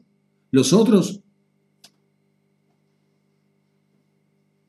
¿qué tan rápida, qué tan inmediata, qué tan prioritaria es, nuestra, es, nuestro llama, es el llamado de Dios para nuestra vida y nuestra respuesta a ese llamado. ¿sí? Y aun cuando no sea llamado, suponete que no sea llamado, porque ahora te voy a citar dos casos en los cuales no hay un llamado específico, y son dos casos del Antiguo Testamento, eh, que los vimos la vez pasada, pero ahora quiero refinar un poquito porque va acorde a lo que estamos hablando. Pensemos en el caso de Abraham y vamos a, eh, Génesis capítulo 18. Vamos al texto este de 18 a partir del versículo 1. Dice así, después Elohim se le apareció en el, en el encinar de Mamre, estando él sentado a la puerta de su tienda al mediodía. Y alzando sus ojos miró, y aquí tres varones erguidos frente a él. Al, verlo, corrió a su encuentro desde la puerta de su tienda y se postró a tierra y exclamó, Oh Adonai, si he hallado gracia ante tus ojos, no pases de largo junto a tu siervo, tráigase agua y lamen vuestros pies y refrescaos bajo el árbol. Y eh, traeré pan para que os sustentéis, pues por eso habéis eh, pasado junto a vuestro siervo, y luego seguiréis adelante. Contestaron, sea así, haz como has dicho. Abraham se apresuró a entrar a la tienda de Sara y le dijo, toma pronto tres medidas de flor de harina, amásalas y haz tortas. Enseguida, corriendo hacia la vacada, Abraham tomó un becerro tierno y bueno, tierno y bueno, y se lo dio al mozo, quien se apresuró a aderezarlo. Juntamente con el becerro que había enderezado, tomó también cuajada y leche y lo presentó ante ellos. Y mientras él se mantenía en pie junto a ellos debajo del árbol, ellos comían. Notemos la actitud de Abraham, es muy interesante, ¿sí? ante esta situación. ¿Cuál es la situación? Aparecen tres varones ahí en su vida. Eh, quedemos acá con el texto para... Yo puse ahí unas, unas expresiones en, eh, remarcadas porque quiero trabajar sobre esas expresiones. ¿sí? Eh, ¿Cuál es la situación? Estos dos mensajeros con Dios al frente aparecieron ahí de repente, ¿no? Y noten, al verlos corrió, se apresuró, toma pronto, enseguida corriendo, se apresuró. Fíjense las actitudes de Abraham ante este hecho. Ellos no habían dicho absolutamente nada. No los llamaron a Abraham. Abraham los vio a ellos. Y esto produjo todo un movimiento en Abraham. En el versículo 2 dice, estaba sentado a la puerta de su tienda al mediodía. Pero ni bien ve a estos tres varones, hay todo un movimiento que se genera en él y toda una presteza que se desarrolla. De hecho, vemos que al final, fíjate interesante, al final, en el último versículo dice, mientras que ellos tres estaban sentados comiendo, Abraham se queda en pie por si hay una orden de último momento, ¿sí? Él está listo, está presto para hacer cualquier cosa que requieran estos tres personas. En segundo lugar, o en tercer lugar, qué sé yo, él entiende la oportunidad que se le presentó ahí, pues por eso habéis pasado junto a vuestro siervo y luego seguiréis en adelante. Pasaban por ahí. Él ve la oportunidad. ¡Wow! Dios está pasando por aquí con dos ángeles. Yo no puedo dejar pasar esta oportunidad de mi vida. Lo trae a la casa. Pasen por aquí, siéntense, que yo, yo preparo todo. Pero quédense acá. ¿Se acuerdan de Saqueo? Dios, Jesús no, no iba a la casa de Saqueo, pero Saqueo tenía hambre de Dios. Y se sube al árbol, hace lo imposible y aún lo ridículo, todos se ríen de Saqueo. Pero en un momento Jesús pasando para ahí, levanta los ojos y dice, Saqueo, baja, tengo que estar en tu casa. Cuando hay hambre de parte de Dios, Dios visita. Pero ese hambre se muestra porque hay una agenda que cambia. Estás dispuesto a cambiar todo por causa de Dios, de que Dios pasa por ahí. Pones tu casa a disposición de que Dios pasa por ahí. Cambias tu agenda porque Dios pasa por ahí. ¿Y cómo lo haces? Rápido, presteza, inmediatamente.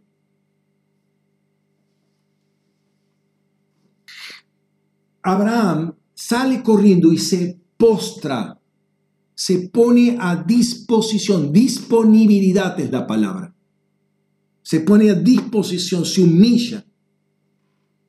Y esa humillación no es quedarse postrado para siempre ahí, no, no, te, te humillaste, parás y em, empieza a moverse rápidamente. ¿Por qué? Porque la gracia lo está visitando, hermano. La gracia junto con él. Mi pregunta entonces es, ¿cuántos de nosotros actuamos de esta manera ante una palabra inesperada que llega a nuestras vidas? Que no necesariamente nos llama, nos dice, hace esto.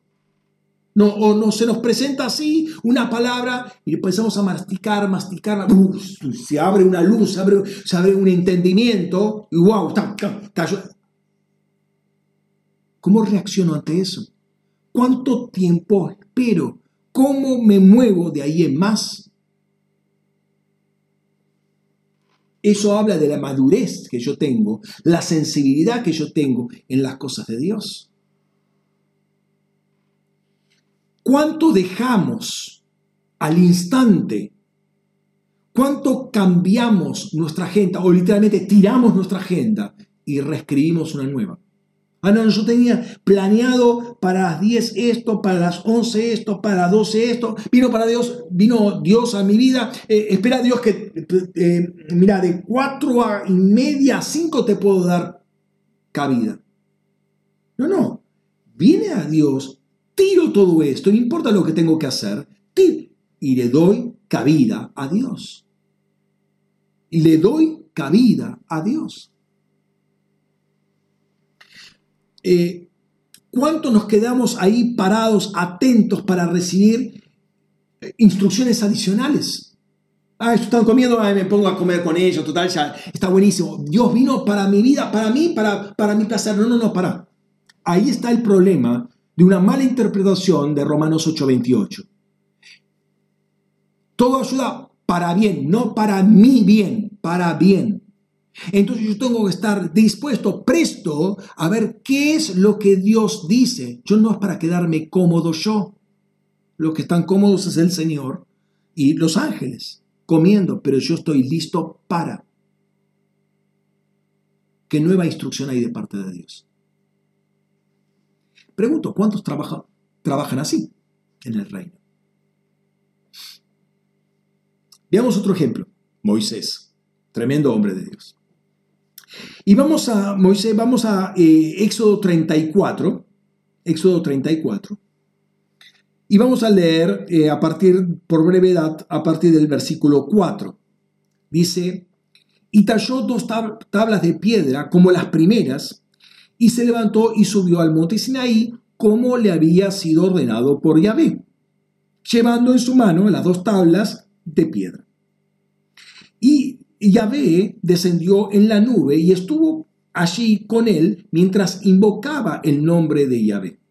Y Yahvé, eh, perdón, y pasó Yahvé por delante de él proclamando, Yahvé, Yahvé, Elohim misericordioso y clemente, lento para la ira y grande en misericordia y verdad, que guarda la misericordia a millares, que carga con la iniquidad, la transgresión y el pecado, pero de ningún modo justifica al culpable que visita la, maldad de los padres sobre los hijos y sobre los hijos de los hijos hasta la tercera y cuarta generación. Y se apresuró Moisés, e inclinándose a tierra, se postró diciendo, oh Yahvé, si he, si, si, si he hallado gracia ante tus ojos, vaya Yahvé con nosotros. Aunque el pueblo es duro de servir, perdona nuestra iniquidad y nuestro pecado, y tómanos por heredad. Los primeros versículos no los pongo eh, por brevedad, ya les dije, pero donde dice que ahí se le abre dos tablas de piedra y que sube al monte por la mañana y vaya solo, ¿sí? sin nadie. Noten, suba a la mañana al monte. ¿sí? Entonces, lo primero que me llama la atención es la obediencia de Moisés. Él hizo como le había sido ordenado. Obediencia, primero. El marco de obediencia Dice ahí más adelante, él estuvo invocando, mientras invocaba el nombre de Dios, invocaba, invocaba, invocaba, invocaba, y dice que Dios estaba con él. Dios se, le manifiesta, ¿eh? dice ahí, eh, mm, eh, perdón, y Yahvé descendió en la nube y estuvo allí con él mientras invocaba el nombre de Yahvé. O sea, mientras estaba todo este proceso, Dios desciende en él en un marco de obediencia, estuvo invocando en el lugar correcto, en el momento correcto. El momento correcto, la mañana, porque Dios se lo había dicho. En el lugar, del, lugar correcto, ¿dónde? En la cima del montaño. ¿Por qué? Porque Dios se lo había dicho. Para los de los ministerios luz a las aguas de las naciones. A la mañana en el monte. ¿Te dice algo?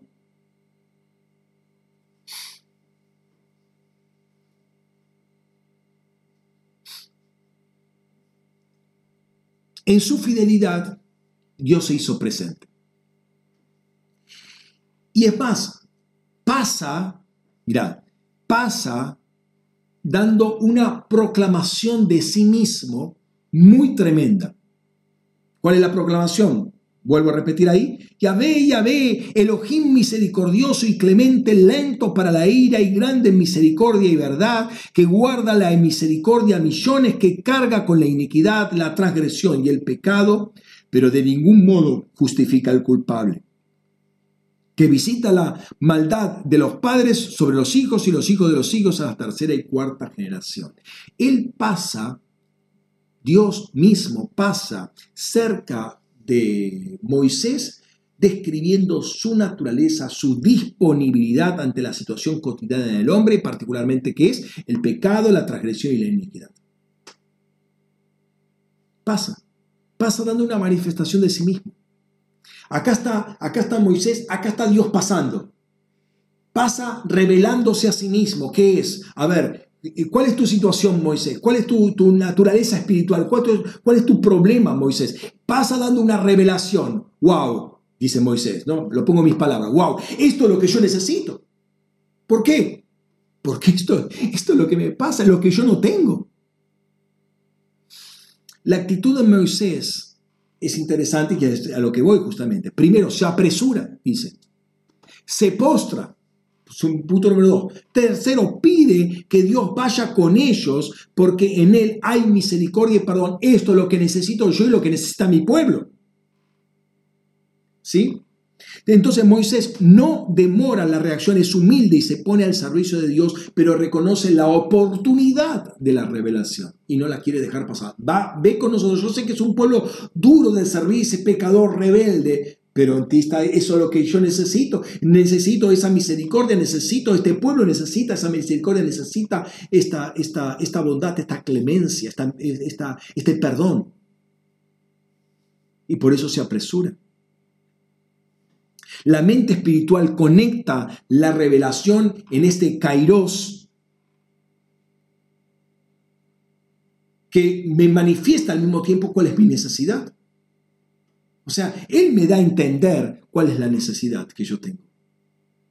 La presencia de Dios refleja eh, mi, vacío justamente y mi necesidad. Por eso nos examinamos a la luz de la palabra. La palabra es Jesucristo. Yo me, me, examino eso y me doy cuenta lo falto que estoy de ciertos aspectos, por lo cual me entrego a Él para que siga trabajando en mí en esta área que me está faltando. Dios no me viene a dar información. Y eso es algo que tenemos que entender. Yo no viene, viene a resolver problemas concretos de mi vida. Y la pregunta es, ¿hay alguna persona sensible que inmediatamente va y se postra delante del Señor y se pone a su servicio y dice, no, no, no, no pases por acá, quédate, quédate conmigo, vení conmigo, lideranos, guíanos. Ahí está el Moisés que ve el tema y eh, actúa rápidamente a favor, no solamente de él, a favor de todo un pueblo, de dos millones de personas, ¿no? Mi pregunta es, en este sentido, ¿habrá una mente espiritual en el pueblo de Dios como para comprender el carácter de Dios y la revelación de Dios y actuar rápidamente, postrándose y poniéndose al servicio ya? ¿Ya? ¿Hay en el pueblo de Dios o hay pueblo de Dios despierto, sensible y consciente para entender lo que Dios está pidiendo hoy? ¿Hay pueblo de Dios? ¿Hay pueblo de Dios preparado y lo suficientemente humilde para rápidamente eh, decirle, Señor, Señor, quédate conmigo, yo voy a donde tú me guías, pero guíame, guíame, guíame. No puedo andar solo. Andar solo es andar muerto en este desierto, es decir, muerto. Espero que eh, las respuestas sean afirmativas, porque si no tendríamos que hablar de conversión.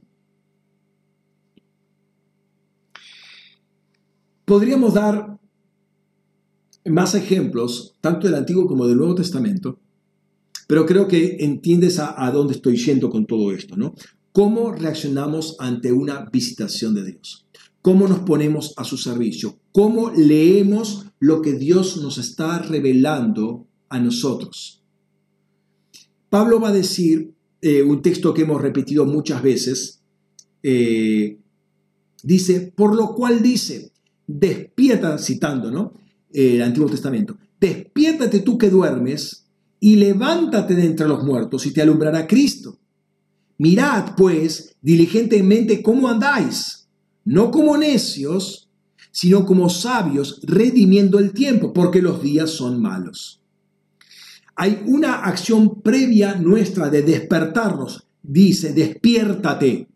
Dios no es que se tiene que despertar, uno se tiene que despertar. Despiértate, tú que duermes, y levántate de, entre los muertos. Ese de entre es un levántate y apártate. Levántate y aparte, sal de, ese, de, ese, de esa nube de gente dormida, de muertos. levántate y sepárate. Cuando te separes de ese, cuando salgas de ese contexto, te alumbrará Cristo. Te tenés que separar de ese contexto. Pues el contexto no te da luz para entender. Note eh, que acá cuando dice redimiento el tiempo, no dice redimiento los tiempos, los kairoi, dice el kairos.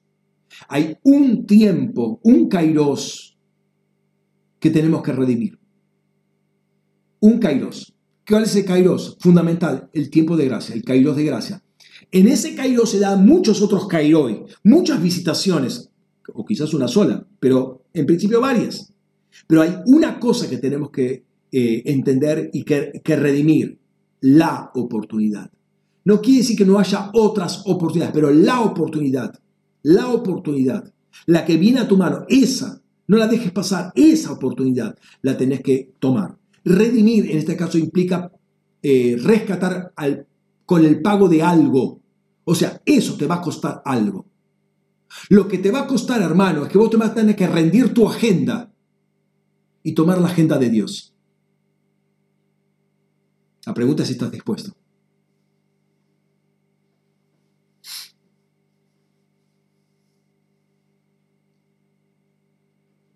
Los días, ahí dice, los días son malos, los días son adversos, siempre va a haber cosas en contra, siempre va a haber una situación adversa en contra que no te va a permitir esto, hacer esto. Hermano, tenés que redimir ese tiempo. Redimir. Tenemos que batallar, batallar junto con eso. Entonces, todo esto es una, digamos, una introducción, una gran introducción, entiendo, a lo que quiero ir en esta mañana. ¿Sí? Aunque tocamos algunos temas, pero ahora voy al, grueso, al, punto. ¿Cómo recibe Pablo una instrucción eh, en, en medio de un viaje misionero? eh, que es este segundo viaje misionero que es secuela del primer viaje misionero. Recordemos que viaja por segunda vez visitando, y después vamos a ver algunos temas. Estos temas los voy a ir, viendo simultáneamente en dos, eh, en dos eh, esquemas diferentes de pensamiento. Eh, viaja por segunda vez visitando las iglesias que había mm, visitado la primera vez, valga la redundancia, reforzando, o las que había formado la primera vez, reforzando, viendo, porque esa era la inquietud que tenía Pablo, ¿sí? Entonces, eh, empieza a recorrer toda la parte de Galacia y Frigia, que era la parte central de, Asia Menor, lo que hoy es Turquía, eh, y resulta que en un primer momento quiere irse a Asia, pero el Espíritu Santo no le deja ir a Asia. O sea, quiere ir hacia la izquierda en ese camino que estaba haciendo. Hacia la izquierda no puede ir hacia la izquierda. Quiere ir a la derecha, no puede ir a la derecha porque el Espíritu de, Jesús se lo permite. Eh, quería ir a Bitinia, bueno, derecha hacia el norte, pero, este, pero no se lo permite. Entonces sigue el camino y termina en Troas, ¿no? leamos lo que dice ahí el, el texto. Y viajamos a través de la región de Frigia y Galacia, pues el Espíritu Santo les impidió hablar la palabra en Asia, noten, Asia, ahí lo pongo en rojo. Y yendo a Misia, intentaban ir a Bitinia, pero el Espíritu de Jesús se los, no se los permitió. Entonces, pasando Misia, bajaron a Troas. Y ahí aparentemente no hubo ningún problema. En ambos casos, el Espíritu de Dios se los impidió y se, eso implicó que llegaran hasta Troas, ¿sí? Eh, y no sé si Pablo se estaría preguntando qué está pasando acá. Tal vez no. Está preguntando, Señor, ¿por dónde tenemos que ir? ¿Quiero ir allá? No, por ahí no. ¿Quiero ir por otro lado? No, ahí, tampoco por ahí. Bueno, seguimos para adelante, ahí no hay nada, listo, va para adelante. O se habrá preguntado, Señor, ¿qué está pasando? ¿Por qué yo no puedo ir a Asia? Porque ahí en Asia está Éfeso. Hay unas ciudades bastante importantes ahí. Sería bueno predicar el Evangelio, pero el Espíritu, el Espíritu Santo no me lo permite. Qué raro. Y voy, bueno, a ver, vamos al norte. No, ahí tampoco el Espíritu de Jesús específicamente no te lo permite. ¿Qué estará pasando? Eh, es interesante, hablando de discernimiento espiritual, ¿sí? Eh, que él puede distinguir entre el Espíritu Santo y el Espíritu de Jesús. En un lugar, Asia, el Espíritu Santo no le permite ir. En otro lugar, a Bitinia el Espíritu de Jesús no le permite ir. ¿Cómo es esto? Estamos hablando de discernimiento espiritual, ¿sí? Sensibilidad espiritual. Eh, y estando en Troas, ahí frente al mar, puerto, eh, Dios se le aparece un varón en sueños, dice ahí, y le fue mostrada a Pablo una visión de noche. Cierto varón macedonio estaba de pie y le rogaba diciendo, pasa a Macedonia y ayúdanos. ¿Sí? La pregunta inmediata es, ¿quién es este varón eh, macedónico, no? De Macedonia.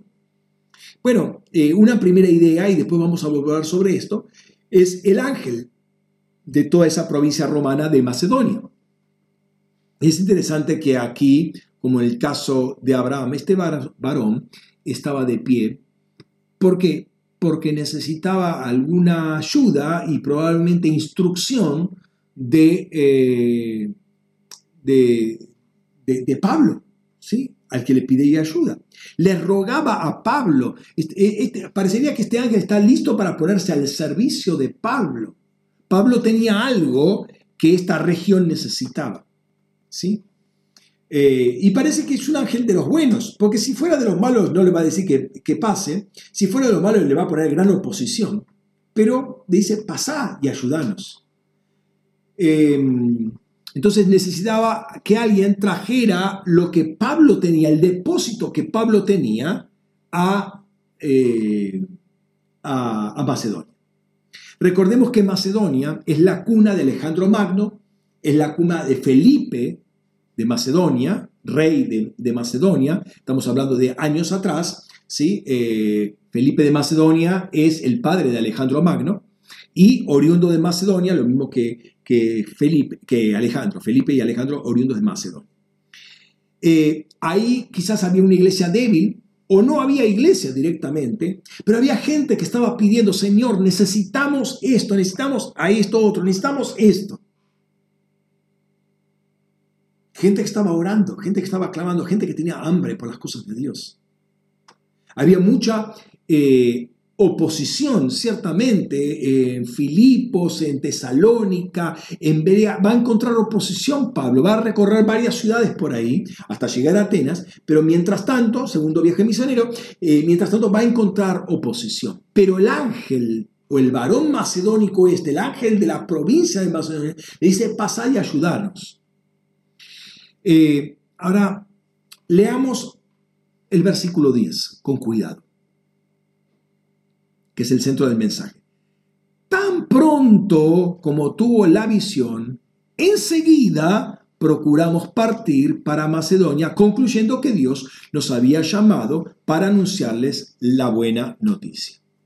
Tan pronto, enseguida. Tan pronto, enseguida. Y volvimos al punto, hermanos. ¿Qué tan pronto reaccionamos a la palabra de Dios? Es, eh, eh, es que la respuesta o la velocidad de nuestras respuestas habla de lo tan atento o qué tan atento estamos a lo que Dios está hablando, quién nos está hablando, de nuestra rendición a esa, a esa, a esa voz, a esa palabra, eh, de estar dispuestos a cambiar los planes por causa de la palabra de Dios y de la urgencia de parte de Dios a que uno atienda esa palabra, porque este pasa y ayúdanos. ¿Por qué? Porque estaba hablando de una, de una sociedad, de una, de una, cantidad de ciudades, de esa provincia, que requería eh, el, el, auxilio, la, la, intervención de Pablo. Había miles, si no millones de personas que estaban viviendo en diferentes ciudades que necesitaban que un Pablo fuera ahí. Y aquí estamos hablando de una persona espiritual. Estamos hablando de una persona espiritual. Pero si hacemos eh, como aquellos autopromocionados eh, discípulos que decían, permíteme ir primeramente a hacer esto, hacer aquello, lo que fuera, eh, todavía hay mucha agenda propia de por medio. Pero Pablo está al servicio de Dios, no está al servicio de su propia agenda y busca el bien del reino, no su propio bien. Conectémonos con Romanos capítulo 8, 28. ¿Sí? El discípulo no tiene su propia agenda, no tiene agenda. El discípulo pretende llevar o meterse en la agenda de Dios. Esa es la gran discípula. El cristiano tiene su propia agenda. El creyente tiene su propia agenda el discípulo tiene la agenda de Dios. Eh, eso para justamente, a ver, entendiendo los, hermanos que van a empezar para eh, las congregaciones de, eh, de, los ministerios Luz de las Aguas a las Naciones, el, el, programa de discipulado. Entendé esto, hermano querido. Vos vas a renunciar a tu propia agenda para poner la agenda de Dios. Ah, no, que yo no tenía, no, no, escúchame, vos vas a renunciar a tu propia agenda y tomar la agenda de Dios. Eso es lo que te va a enseñar discipulado. Eso es ser un discípulo. No que vos tenés tus planes, tus prioridades como top. No, no, ahora eso, eso cae. Ahora lo top es la voluntad de Dios. Esa es la gran diferencia entre un cristiano, vuelvo a repetirte, y un discípulo.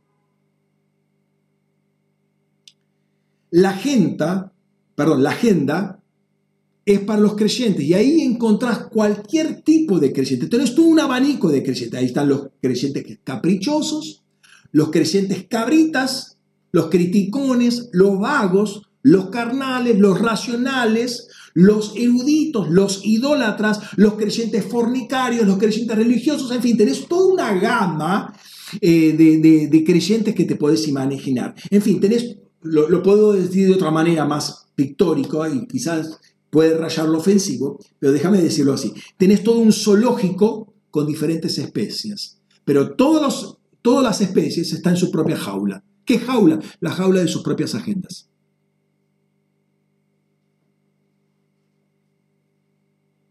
Los animales están ahí, enjaulados, expresos en su espacio-tiempo. Lo único que puede atravesar las rejas de las jaulas, ¿sabes qué es? El viento. Y si vos querés salir de esa jaula, tenés que hacerte como el viento. Eso es hacerte discípulo. Tenés que hacerte uno con el Espíritu de Dios. No sabes a dónde vas ni de dónde venís. Pasás. Pero, ¿qué es lo que te hace libre? El donde está el Espíritu de Dios, ahí está, ahí está la libertad. Pero si estás enjaulado en tu propia agenda, ahí nunca vas a tener libertad. Tu agenda es tu propia jaula y ahí es decidir. Ahí es donde uno decide estar. En la, en la propia agenda o en la agenda de Dios. Y la gran comisión dice, haced discípulos. No dice, haced creyentes. De creyente tenés que pasar a ser discípulo.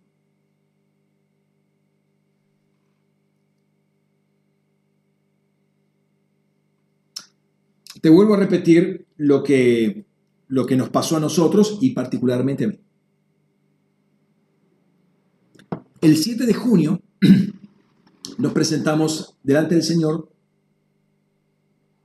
con el equipo ministerial eh, para preguntarle al Señor, pedirle al Señor una palabra que nos guiara en este mes. Y el Señor nos dio una palabra y una visión. ¿sí? Eh, el primer entendimiento, ah, y creo que surgía una primera lectura de eso, testimonio texto que yo les mandé, y todos lo recibieron, fue que hay que evangelizar. Gloria a Dios, hay que evangelizar. Y inmediatamente se los comenté y nos encaminamos hacia eso. Ya estábamos predicando acerca de, del Evangelio, de la evangelización, del Evangelio de Cristo, del Evangelio de Dios, etcétera, etcétera. Ya eso lo, eh, estábamos trabajando. Pero acá salgamos un poco de la, de la teoría, de, de la predicación, de la enseñanza, pongámonos a evangelizar. Esa era la dirección primaria que el Señor nos había dado. Eh, a los cinco días, el Señor me trae luz sobre otra cosa que el Señor nos estaba hablando, em, que es lo que empezamos a hacer con el cordón, con el cinturón del Sahel.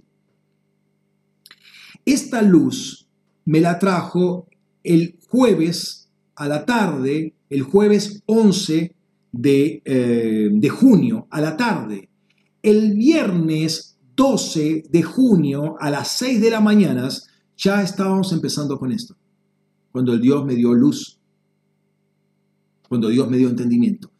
Enseguida, tan pronto como, inmediatamente. ¿Por qué? Porque Dios me dio esa forma de trabajar. Yo prefiero equivocarme por hacer que por no hacer o por dilatar el hacer. Cuando tengo luz, cuando tengo entendimiento, ahí me pongo, me pongo rápido. ¿Sí? Ante una revelación debemos cambiar todo por causa de la revelación de lo que Dios está haciendo. ¿Sí? Eh, y como dice Pablo, concluyendo que Dios nos había llamado a anunciar la buena nueva, lo que dice ahí el versículo 10, la última parte del versículo 10. La pregunta es, ¿estás convencido que Dios te llamó? Ahí dice, concluyendo que Dios nos había llamado. Ahora no escuchan la voz de Dios, escuchan la, la, la, perdón, la voz de un varón macedónico. Si es macedónico, no, no, no es Dios, es un varón macedónico, está atado a un espacio-tiempo, una geografía particular, pero estaba entendiendo que Dios nos había llamado para anunciar las buenas nuevas. La pregunta es, ¿estás convencido que Dios te habló, yo sí, por eso reacciono rápido. Yo sí, cuando estoy convencido, yo eh, ahí reacciono. Entiendo que eh, el volantazo hay que pegarlo y hay que pegarlo rápido, ya hay que hacerlo. Eh, y más allá de lo que uno puede imaginar cuando uno empiece a hacer una, una cartografía, y ya se lo estaba diciendo la gente, vos te das cuenta de que hay millones de personas que no distinguen la mano derecha de la mano izquierda, que están esclavizadas, que viven en unas situaciones dramáticas, eh, y una, una, de las hermanas que hizo mapeo este, quedó quebrantada al hacer el mapeo, que en un mapeo básico, eh, casi no se puede llamar eso mapeo, que es agarrar un copy-paste de, Wikipedia y a ver eh, cantidad de habitantes, superficie, eh, lengua, y cuáles son las situaciones, cuáles son las enfermedades. ¿Ves? ¿Ves cualquier fotografía de ahí ya te quebrantas todo de cómo está la situación. ¿Cómo reaccionás ante esa situación? ¿Cómo reaccionás ante un pasa por acá y ayúdanos?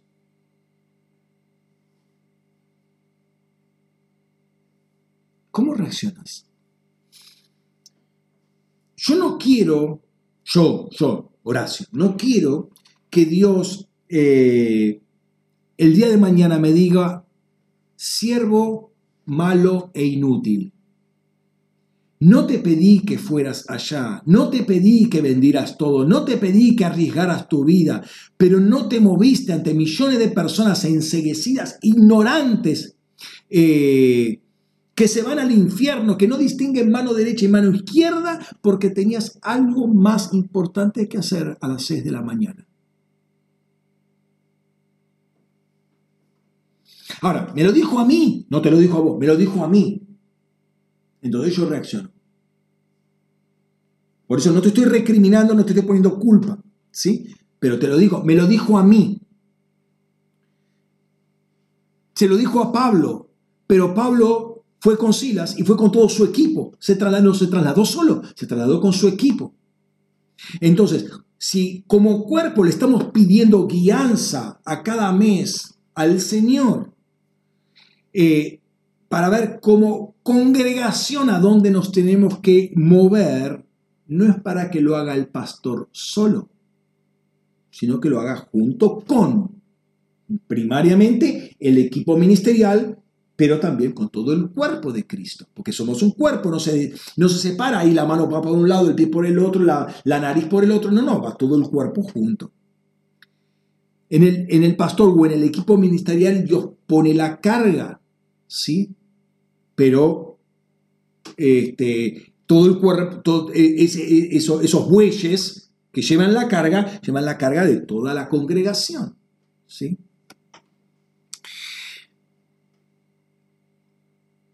Doy gracias a Dios por los hermanos y hermanas que me estuvieron acompañando, muchos de los cuales entiendo que estaban muy entusiasmados y me lo manifestaron, ¿sí? Eh, pero entiendo que este es un tiempo de ejercitación o, ejercicio, ¿sí? Nos estamos ejercitando. En esto hay muchas cosas que no vemos que tenemos que ir, obviamente, puliendo. Pero, pastor, ¿hay algún provecho en todo esto? ¿Para qué sirve? ¿Sí? yo tengo que estar allá, levantarme a las 6 de la mañana, a las 6 de la mañana empezamos, me tengo que levantar al, antes. Eh, ¿Dónde está el bien para mí? Entonces, más allá de que esta pregunta un poco me, saca, ¿sí? porque me habla, me habla de alguien que piensa para el otro lado, no piensa en las cosas de Dios, no obstante, sí hay una respuesta en las escrituras, eh, porque Pablo ni bien cruza para, Macedonia, o sea, va, se embarca y llega a Neápolis, que es el puerto, e inmediatamente va a Filipos, que es la, el puerto, eh, Neápolis y Filipos están juntos, ¿no? Como vendría a ser Ensenada y La Plata, ¿sí? Están juntos.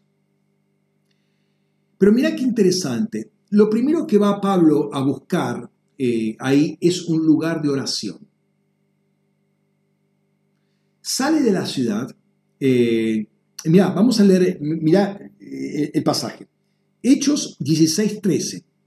Dice, y en el día sábado salimos fuera de la puerta, junto al río, donde suponíamos que había un lugar de oración, y sentándonos hablamos a mujeres eh, que se habían reunido. Obviamente se habían reunido para un lugar de oración, ¿sí?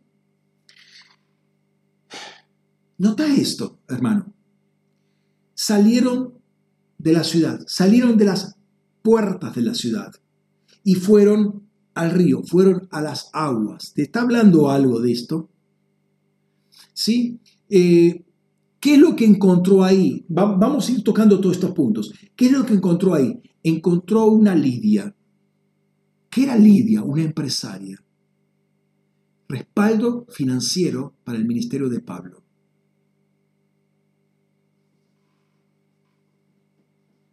¿Tiene beneficio ir a la oración?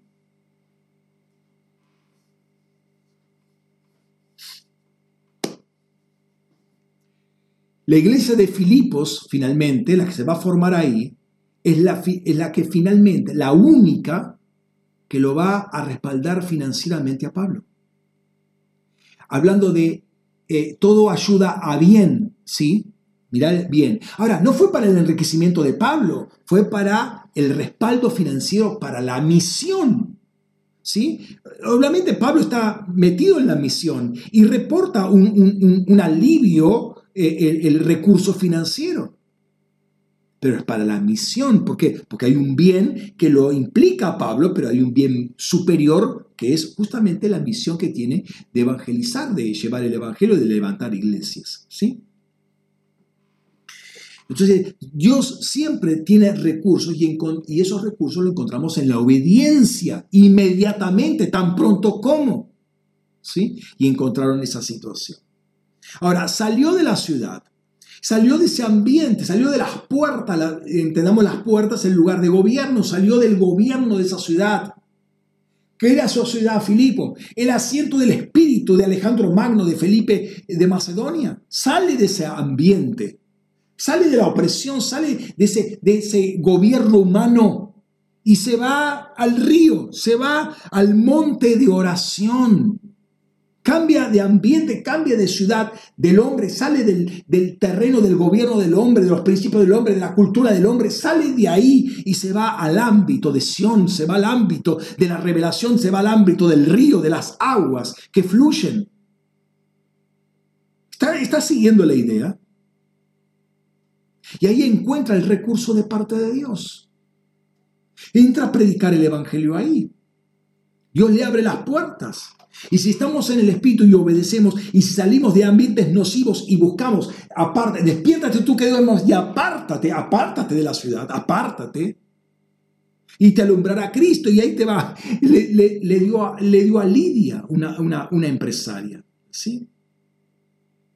Ahora, al tiempo, Pablo vuelve al lugar de la oración, sale nuevamente y se encuentra con una pitonisa, con una bruja, una, una divina y se mete en flor de problema que termina en la cárcel Pablo. Perdón, pastor, ¿no era que la Biblia dice que todo ayuda a bien? ¿Y dónde ves el bien en que Pablo esté, dónde ves el bien para Pablo? ¿Dónde Pablo ve su propio bien en que se ha azotado injustamente y se ha metido en, la, en calabozo? A, estar oliendo y estar eh, conviviendo con una cantidad de maleantes y con ratas. A ver, ¿dónde está el bien de todo eso? No lo veo, honestamente no lo veo. Y Pablo, si tiene los ojos puestos en su, propio bien, lo que propio, propiamente le beneficia a él, no lo va a ver tampoco y se va a amargar y se va a poner signo de interrogación y va a empezar a hacer una teología extraña. Pero la Biblia no dice su bien, dice para bien, para el bien de Dios, no el propio bien de Pablo. ¿No te gusta ahora el Evangelio? Pero es lo que está diciendo para no nos engañando, no nos engañemos. Eh, entonces, qué interesante. En la primera reunión de, eh, oración le da una empresaria, este, entonces me dice, wow, wow, todo joya, vamos de nuevo a la oración y en la segunda te encontrás con un, endemoniado que te da vuelta toda la torta. ¿Sí? Eh, entonces vos me puedes decir, ay, eh, pastor, lo que pasa es que yo no voy a la oración porque cada vez que quiero ir a la oración tengo problemas. Cada vez yo, yo pongo el despertador, pastor, créame que yo pongo el despertador, pero no lo oigo.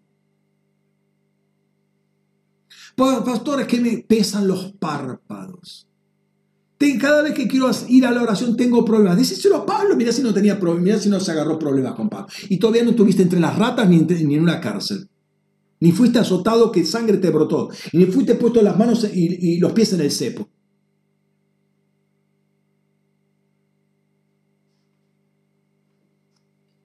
¿No te das cuenta que la oración es un lugar de guerra? ¿Y es un lugar de entrenamiento? Ahora, acordate, antes de llegar a Troas, Pablo quiso ir a Asia. Ahí como centro, como ciudad principal estaba Éfeso. ¿Cómo dice Dios? No, no, no vayas a Éfeso, un lugar principal, y después va. Porque al final del segundo viaje de misionero, cuando da toda vueltita por Macedonia, acá ya termina en Corintio, y Corintio se va a Éfeso para después volver a Antioquía. ¿Por qué no va directamente a, a Éfeso primero? Porque tenía toda una escuela de preparación que implicaba eh, Filipos, Tesalónica, Berea, Atenas, eh, eh, Corintios, y de ahí vas a estar preparado para confrontarte con las potestades que hay en, en Éfeso. Primero arreglate con esta pitonisa, con esta brujita ahí, de, cuarta la brujita, pero bien buen, buen problema causó. Después arreglate con los, judíos de Tesalónica, después con lo de Berea, después con, después con Atenas. Vamos a ir puliendo la cosa para confrontarte con las potestades que había en, en Éfeso. Entonces, eh, date cuenta que Dios nos entrena y un lugar de, de entrenamiento es la oración es el monte de oración. Hay pastor que me quedo dormido, hay pastor que me cuesta. ¿Querés crecer? Andate al monte de oración, hermano. No hay otra forma, no hay otra forma. Y Pablo va a afirmar, y sabemos que a los que aman a Dios, todas cosas le ayudan a bien a los que son llamados conforme a su propósito porque allí se produce un avivamiento, ¿sí? Este, hay, toda una manifestación del Espíritu Santo. Pablo eh, recibe, recibe unos cuantos azotes. Eh, entonces, te vuelvo a repetir, ¿dónde está el bien para Pablo? No, no está el bien inmediato para Pablo, pero Pablo crece en autoridad. Pablo encuentra una iglesia que le va a recibir de soporte. Ah, bueno, viéndolo, ah, bueno, em, considerando por un lado los azotes, las ratas, el cepo y demás, y el soporte, bueno, este, no te digo que compensa, más que compensa, porque va a ser un soporte. Las llagas de, los, eh, los, azotes duran un tiempo, pero el soporte financiero eh, dura por años para la expansión del Evangelio. Te digo una cosa, Dios nunca se olvida de nosotros. Pero tengamos que poner los ojos en el reino, no en nosotros mismos. ¿Por qué estás preocupado siempre si te alcanza o no te alcanza para llegar a fin de mes? Ponete en la agenda de Dios y Dios va a encontrar sus recursos.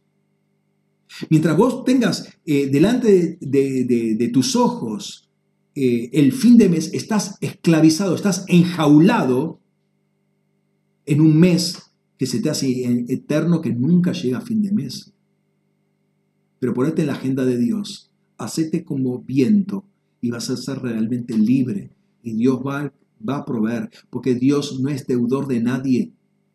Metete en la agenda de Dios. En la agenda de Dios está tu nombre puesto. Está escrito tu nombre. Poner la firma. El punto es que, es que en tu agenda no está el nombre de Dios. Ese es el tema. En la agenda de Dios está tu nombre. Pero junto con tu nombre hay muchos otros a los cuales vos tenés que darle testimonio.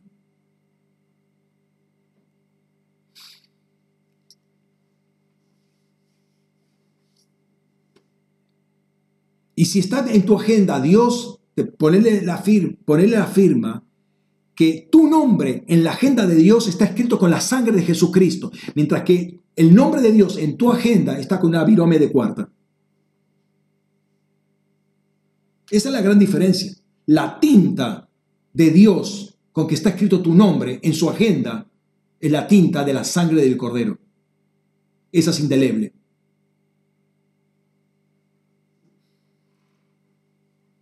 Dios no se olvida de nosotros no nos olvidemos de eh, nosotros de lo que Él quiere.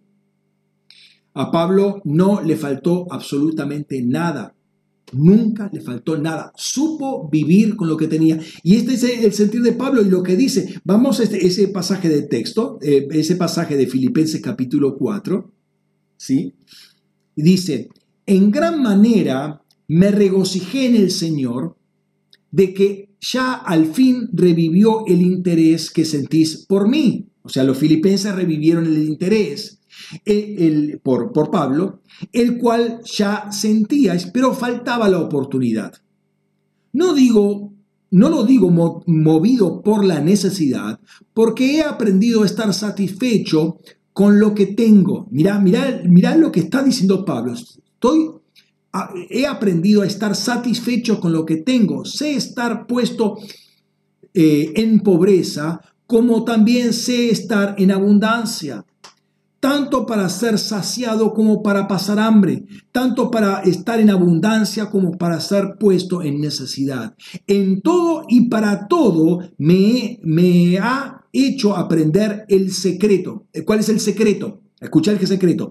Todo lo puedo en el que me fortalece. Aún así, bien hicisteis en participar conmigo en mi aflicción. Y también sabéis vosotros, oh filipenses, que al principio del Evangelio, cuando salí de Macedonia, ninguna iglesia compartió conmigo en cuanto a dar y al recibir, sino solamente vosotros porque a una tesalónica me enviasteis una y otra vez para mis necesidades. No que busco dádiva, sino que busco que abunde el fruto en vuestra cuenta. O sea, el dar va a producir algo en vuestra cuenta. Así lo he recibido todo y tengo en abundancia. Estoy lleno, habiendo recibido de Pafrodito lo que me enviaste, olor fragante, sacrificio aceptable, agradable a Dios. Mi Dios, pues, a consecuencia de lo que hicieron, mi Dios, pues, suplirá toda vuestra necesidad según su riqueza en gloria en Cristo Jesús.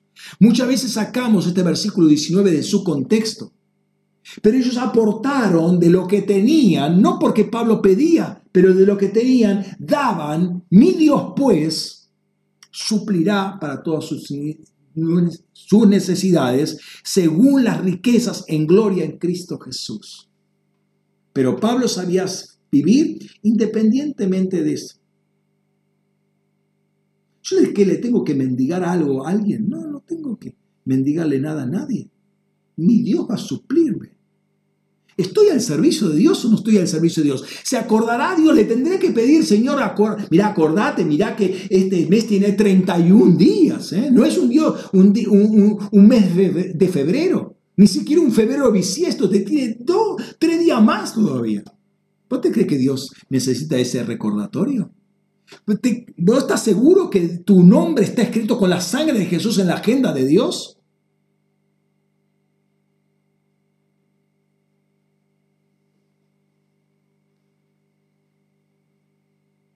Ay, pastor, que la cuarentena. Que la cuarentena, pastor, hermano. Que la cuarentena. Mi Dios suplirá toda vuestra necesidad según su riqueza en gloria en Cristo Jesús. Creemos lo que dice el texto, no creemos lo que dice el texto. Pero ¿qué es lo que dice antes? Bueno, Estoy lleno habiendo recibido de Pafrodito lo que me enviaste, olor fragante, sacrificio aceptable, agradable a Dios. Mi Dios pues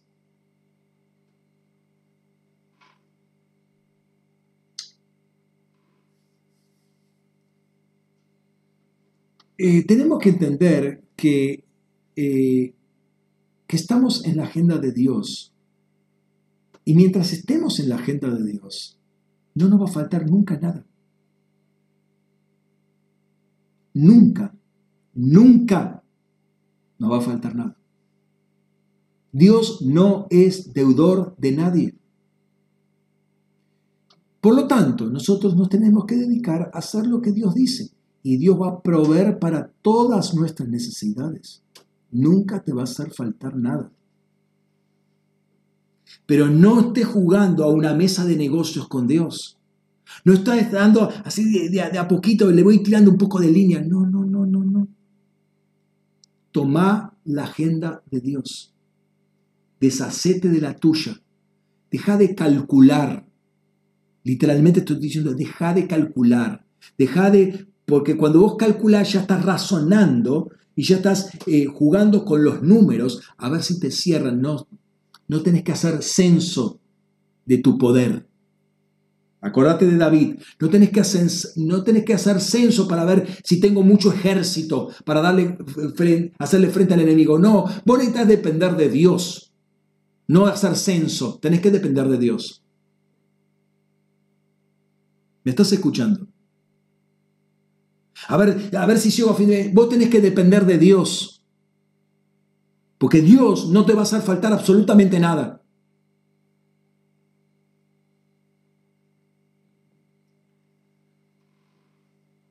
Hablamos hace un rato del ángel eh, del varón o del ángel de Macedonia.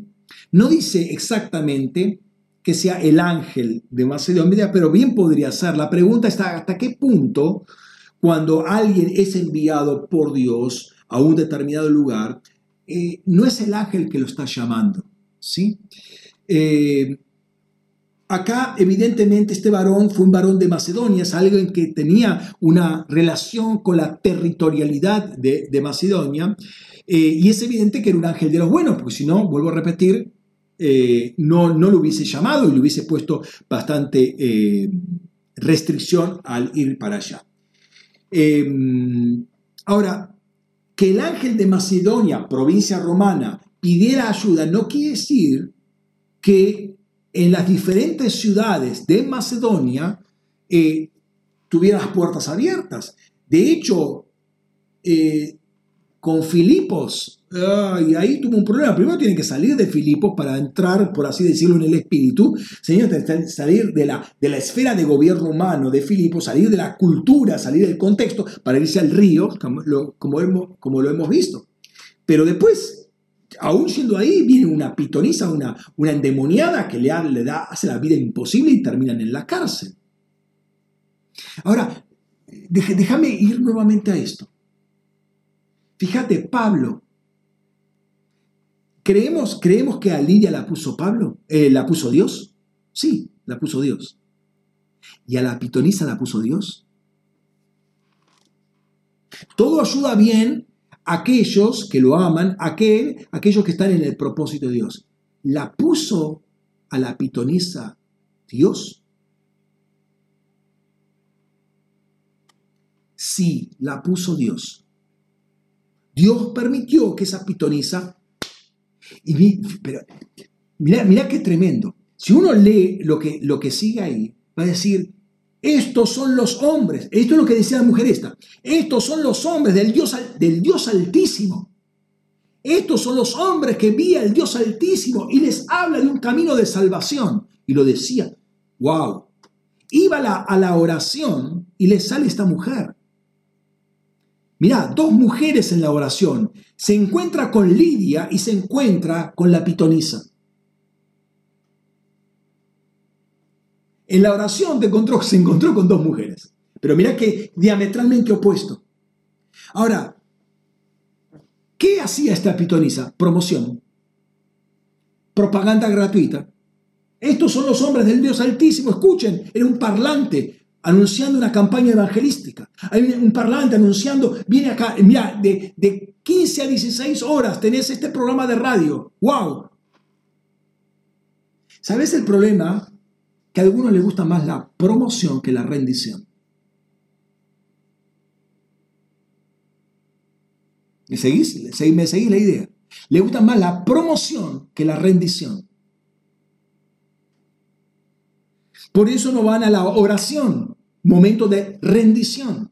Entonces, estas dos mujeres vienen y Dios te quiere entrenar. Ahora, decimos, wow, promoción, acá me hago famoso, agarro esto. ¿Saben los problemas que se hubiese en los problemas que se hubiese metido Pablo? ¿Y cómo se, se, le, se, le, hunde todo su ministerio si se asociaba con la pitonisa que le daba promoción?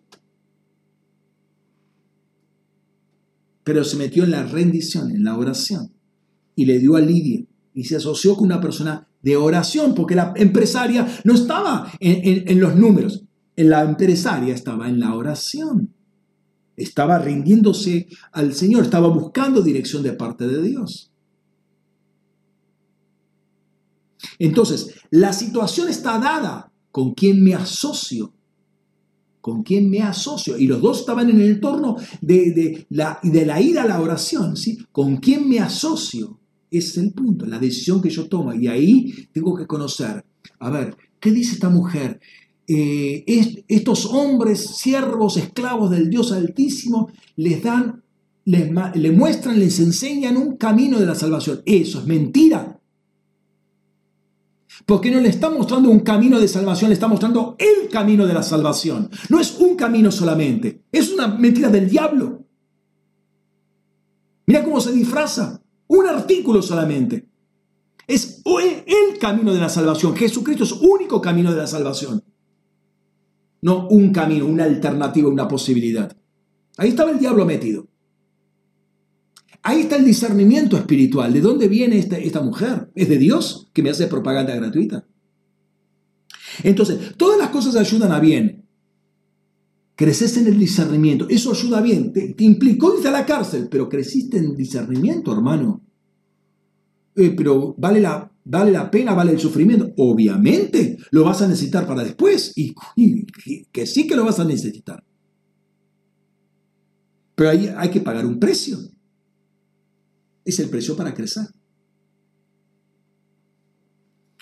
El ángel de Macedonia, provincia romana, pedía, pero Filipos, primera ciudad, dice, primera ciudad de la provincia, la palabra protos, eh, protos, ahí, primera ciudad la provincia. Esta, primera, eh, esta palabra primera ciudad ha llevado a mucha eh, discusión, pero ciertamente era la ciudad principal. Este, pero principal inclusive desde la perspectiva espiritual. si Era cabecera, era una ciudad clave para, para todo lo que venía. ¿no? no obstante, eh, el ángel de Macedonia es de mayor autoridad que el de Filipos. ¿sí? Desde ahí va a saltar a Tesalónica, de ahí a Berea, de ahí a, Atenas. ¿no? Eh, por eso es, importante eh, ir en la autoridad. ¿Por qué, ¿Por qué puede este, trabajar con esa eh, autoridad, Pablo? Por, dos razones. Hay, un tema de, de, comisionamiento. Él fue comisionado. Él tiene una autoridad. A ver, el, príncipe de Macedonia, el, varón de Macedonia, tiene autoridad territorial sobre toda Macedonia, la provincia. El ángel de Filipos tiene autoridad sobre Filipos. Eh, obviamente, eh, si este, este ángel está opuesto, no importa, el ángel con mayor autoridad le dio permiso, así que puede vencer. Es como eh, el gobernador está más alto que el intendente, tiene más autoridad, ¿sí? Entonces, si bien alguna ciudad lo, puede resistir, hay una autoridad mayor que le, se lo presentó Dios a este varón de Macedonia, entonces hay una autoridad que él tiene para ingresar. Por eso es importante el comisionamiento. El domingo pasado comisionamos a cuatro personas eh, eh, eh, de la Congre, ¿no? ¿Qué quiere decir esto? Que la iglesia los envía para cumplir una determinada misión. Uno podría preguntarse, ¿pero lo envía acá la iglesia o lo envía a Dios? Mira, Dios puede hacer muchas cosas soberanamente y eso no lo vamos a cuestionar. Y fíjate, Pablo, cómo se presenta a los Gálatas. Dice, Pablo, un apóstol, no de hombres ni por medio de hombres, sino por medio de Jesucristo y Dios Padre, que los resucitó entre los muertos. Así que Dios lo envió a Pablo y punto. ¿sí? No obstante, eso no quita que Pablo trabaje ordenadamente y, se, y con Bernabé lo, Bernabé lo presenta a la iglesia de Jerusalén, lo reconocen con ciertas este, eh, dudas. Eh, ¿Por qué? Porque sabían quién era Saulo de antes, pero muestran las credenciales de un apóstol, ¿sí? Y después trabaja con la iglesia de Antioquía, que va a ser la que lo envía y eh, a quien después regresa a la iglesia a la que regresa y le cuenta, le reporta todo lo que había eh, ido y se mantiene trabajando en la iglesia de Antioquía. Entonces, eh, eso no quita que Dios te comisione, no quita que uno trabaje ordenadamente. Por otro lado, la iglesia es el cuerpo de Cristo y no trabaja independientemente de Cristo. Pero una vez comisionado hay una entrega de autoridad, hay una delegación de responsabilidad, por lo cual implica una rendición de cuentas, un trabajo de, eh, ordenado. Este varón de Macedonia era una entidad espiritual o territorial, ¿sí? de un determinado lugar, eh, y las acciones que hemos, que hemos encarado por causa de este llamamiento, de esto que empezamos eh, el viernes 12 de junio, eh, hemos visto autoridades territoriales nacionales y locales, inclusive vimos algo más, eh, más, más barriales quizás, por decir algo, ¿no? Más barriales, y cómo había un temor hacia la reina, pero una vez atada la reina, cómo podían, poder, podían ser liberados estas, estas entidades. O sea que hay eh, hay un conocimiento del, mundo espiritual que el Señor nos va abriendo progresivamente en, cuanto, en tanto y en cuanto hacemos su voluntad a precio de y tenemos, tenemos que levantar temprano. Por ejemplo, te estoy diciendo esto, ¿no? Ahora bien, si bien este varón macedónico llamó a Pablo eh, y lo dejó eh, y le, dijo que lo ayudara, quiere decir que él y la región que administraba querían el aporte de Pablo, querían la luz que tenía Pablo, querían el ministerio, la revelación que tenía Pablo, la autoridad que de Pablo era importante para la región. Esto, esto, esto es muy interesante. Ese ayúdanos. Este ángel entendía que lo que Pablo tenía era útil.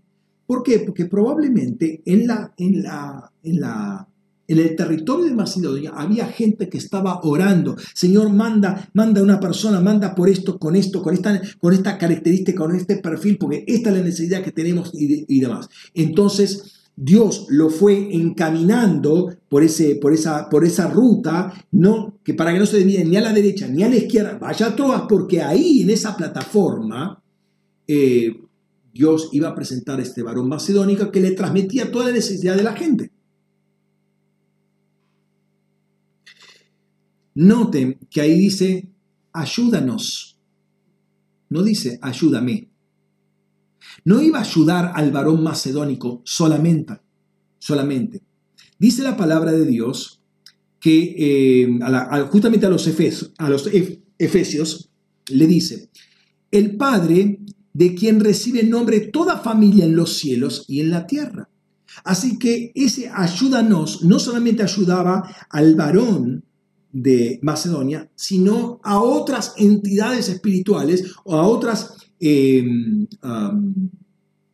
ángeles, llamémoslo ángeles en forma genérica, que estaban en los, en los celestiales, que estaban debilitados, no estaban eh, em, totalmente opuestos a, pero ciertamente debilitados, aunque en alguna ciudad podría haber alguna oposición. ¿sí? Y de hecho la hubo. ¿sí? pero son entidades que requerían ayuda. Ahora, sabemos que estas entidades están en el raquía, eh, en, los, en, los, celestiales, eh, y todo lo que se manifiesta ahí está relacionado con la vida de los hombres en, los, en las ciudades, en los pueblos, en las provincias, en las naciones, etcétera, etcétera. Y hay una relación bidireccional entre lo que pasa en la tierra, en términos de los hombres, y lo que pasa en las entidades que están en el raquía que está en, los, en los celestiales. El varón macedónico no le dijo específicamente, al menos no tenemos escrito lo, cuál era la necesidad, después lo, se lo habrá dicho, no sé, eh, pero evidentemente el evangelio que predicaba Pablo era lo apropiado, lo útil, lo que necesitaba la provincia de Macedonia. И Pablo va a transmitir eso. Ahora, Pablo va a decir nuevamente en, en, la carta a los Efesios lo siguiente, para que la multisabiduría, la, perdón, la multiforme sabiduría de Dios sea dada a conocer ahora por medio de la iglesia a los principados y potestades en los celestiales. ¿Cómo lo hacía Pablo esto? cómo, cómo, perdón, ¿Cómo comunicaba eh, a las familias celestiales esa multiforme sabiduría de Dios. Primero tendríamos que saber lo que es la multiforme sabiduría de Dios, sabiduría de Dios, pero se trata finalmente de la sabiduría de Dios y sabemos que Jesucristo es la sabiduría encarnada de Dios dada a nosotros. Entonces, él evidentemente estaba predicando la obra de Cristo, la de Cristo que se crucificó, eh, que fue crucificado, que fue resucitado y corporalmente ascendió a los cielos y eso lo testificaba delante de las entidades de estas del ámbito espiritual, ¿sí? Entonces, es más que una simple predicación, una simple enseñanza y estar horas hablando, que no es inocuo, que no es inocente, o sea, eso repercute bastante porque está soltando una palabra, una palabra de verdad, una palabra que es la verdad y que viene directamente del trono y eso va a afectar literalmente va a afectar a la gente va, y va a afectar al ámbito espiritual. Pero también hay todo un tema de guerra espiritual, ¿sí? que se, tal vez antes o durante la, predicación se está, se está haciendo, ¿sí? Se está haciendo, se va a llevar a cabo, por lo cual eh, eh, los cielos van a ser conmovidos, ¿sí? Este, bueno, quizás este, es muy, muy, muy, muy eh, fuerte decir que por una sola predicación los cielos son conmovidos, pero evidentemente lo que hizo Pablo conmovió eh, o conmocionó los cielos en las diferentes ciudades que eh, fue visitando porque justamente fueron sacudidos. Entonces, hay una autoridad de parte de Pablo que es general, tiene base general, que es la que Cristo mismo estableció cuando dice que toda autoridad me ha sido dada en los cielos y la tierra, por tanto, id, ¿sí? Mateo 28, 18. Está también en 1 Pedro 3, 22, por lo cual te sujetaron todas las principados, potestades y ángeles a Jesucristo después de la resurrección, ¿sí? Pero también hay una autoridad específica por el comisionamiento que Dios le dio a ese lugar. Entonces, cuando, vamos, cuando Pablo va a yendo hacia, hacia, hacia Troas, no le permite ir a Asia Menor, no le permite ir a Bitinia, ni izquierda, ni derecha, ni izquierda, o ni izquierda ni a derecha. Dios cierra puertas. Dios cierra puertas. ¿Por qué? A mí me da la sensación lo siguiente. ¿Por qué no va a Bitinia? Porque nadie lo estaba pidiendo en Bitinia. O sea, eh, Dios no se olvida de Bitinia. La pregunta es si la iglesia se olvida de Bitinia, porque la, iglesia que estaba en Galacia y Frigia podía mandar a otras personas a Bitinia. ¿Por qué tenía que ir Pablo? Si Pablo iba a Bitinia, se iba a entretener un montón de cosas, se iba a meter en problemas que no eran voluntad de Dios, porque Dios no lo llamaba a, a Bitinia. Si iba a Bitinia, iba a perder, mínimamente iba a perder tiempo. ¿Por qué? Porque no lo iban a recibir ahí. No lo estaban pidiendo, pero en Macedonia lo estaban pidiendo. Entonces ahí se empezaron a formar iglesias.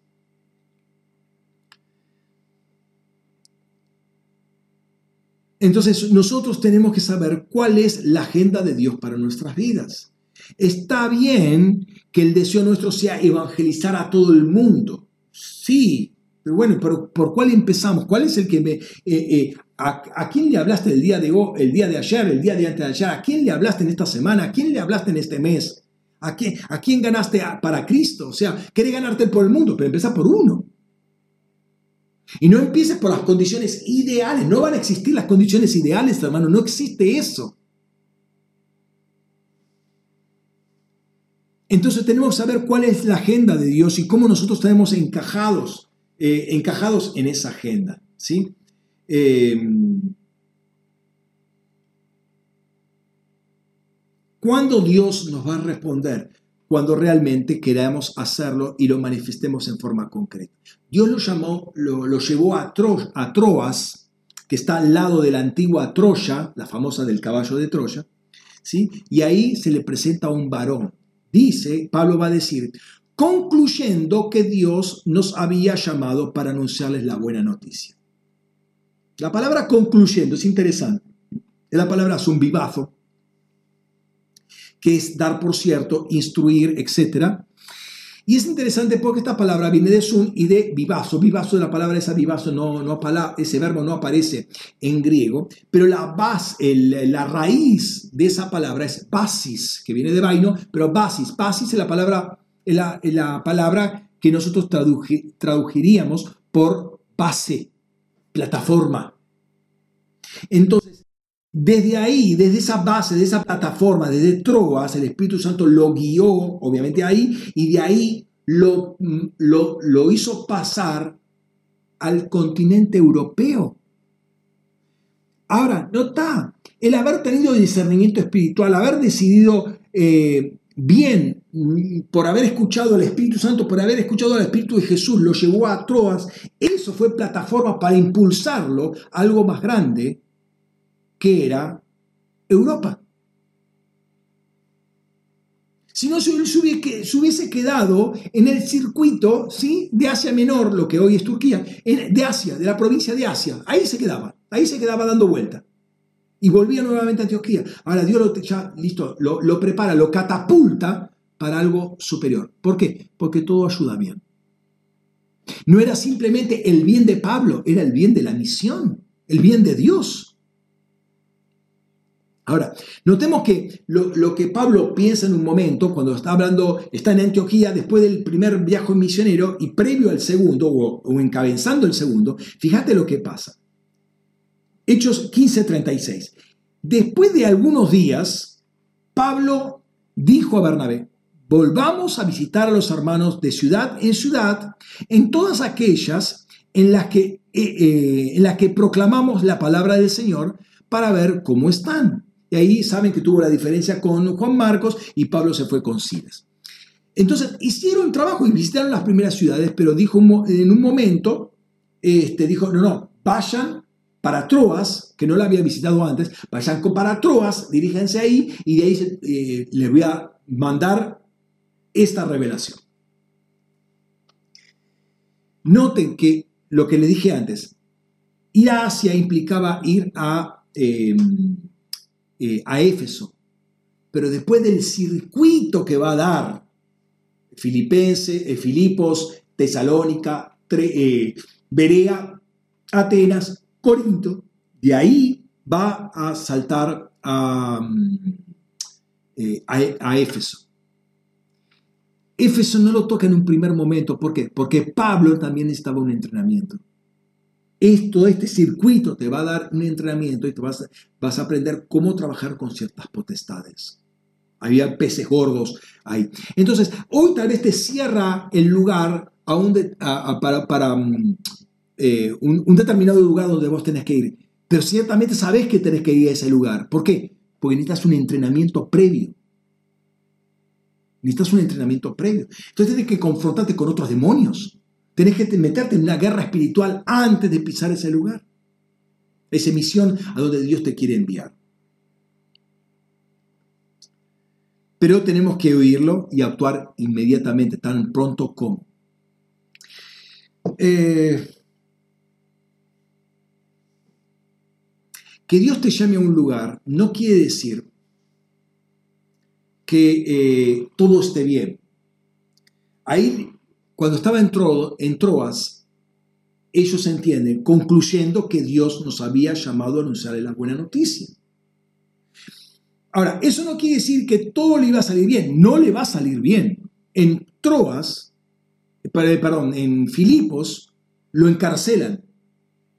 Después va a ser Tesalónica, se levantan los judíos, le dan con todo a Pablo. Tiene que huir a Berea. Empieza a predicar, oh, los deberías eran mejor, eran más nobles. Eh, están revisando, uy, están reenganchados a esto. ¿Qué pasa? Vienen los judíos de Tesalónica y le hacen un escándalo en Berea y se tiene que ir a Atenas. Y en Atenas, wow, ahí, ahí este, la, cosa, la cosa se pone brava porque ahí se enrosca Pablo con los filósofos de la época y se arma una bataola tremenda y no consiga muchos ahí. Estaba muy cerrada esa ciudad para el Evangelio. Y pasa a Corintio y ahí, wow, esa, esa iglesia, fíjate que tenemos dos cartas dirigidas a los corintios. ¿De dónde las dirige? Bueno, de Éfeso las dirige. Interesante. Entonces, eh, Pablo va a tener que Dios te llame a un lugar, no quiere decir que no vayas a tener problemas, vas a tener muchos problemas. ¿Por qué? Porque hay entidades que se te van a oponer. Hay entidades que se te van a oponer.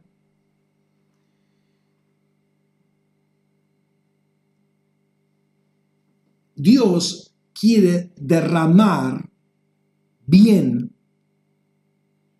sobre mucha gente, no sobre nosotros mismos, sobre mucha gente, ¿sí?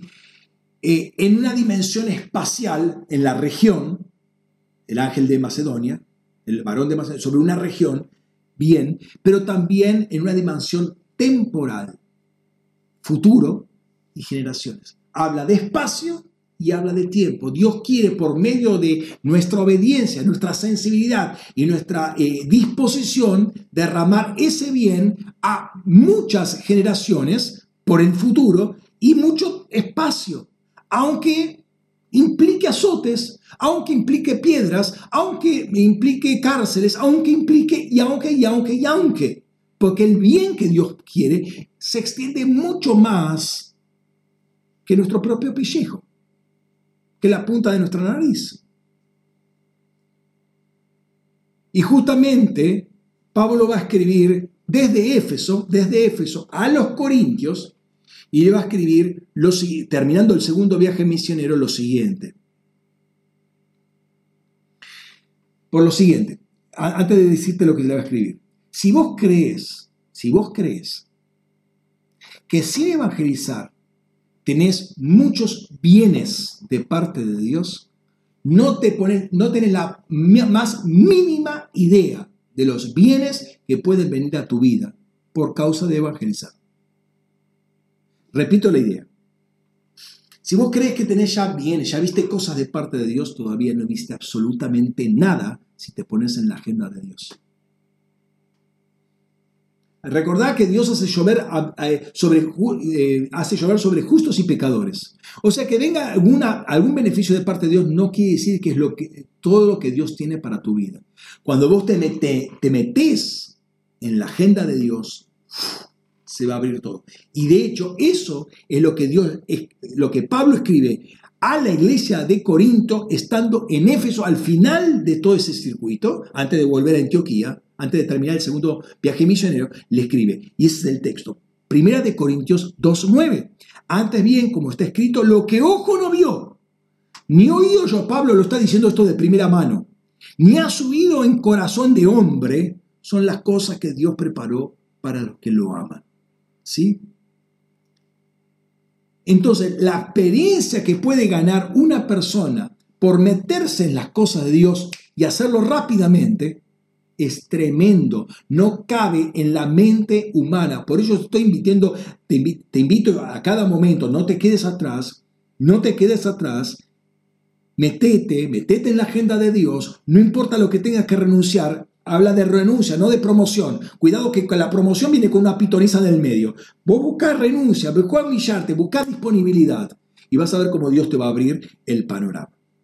Hermanos, toqué dos puntos solamente aunque muchos ribetes en el medio, entiendo, pero hay dos puntos básicos de esta mañana que quiero resumir. Primer punto es la diligencia para oír la palabra de Dios y para ponerla por obra.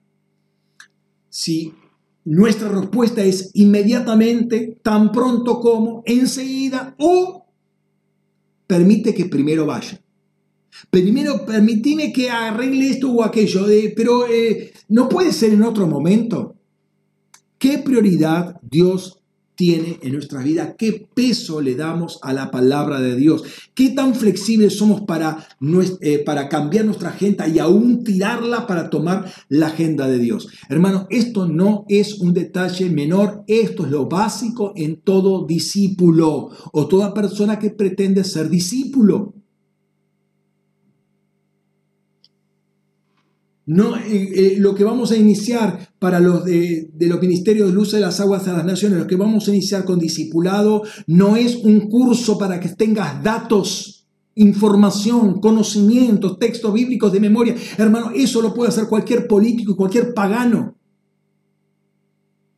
Lo que te está haciendo, eh, lo que te va a orientar el discipulador acá o la discipuladora es a que te metas en la agenda de Dios y tires literalmente tu agenda.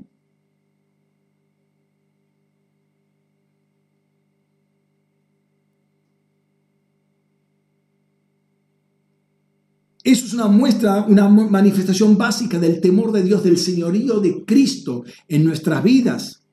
A esas palabras le podemos eh, eh, agregar, a esas palabras, por ejemplo, permite que primero vaya al sí, pero, y pero lo que pasa es que Dios entiende cuál es mi situación. Mira, le pones todo el argumento que vos quieras. El punto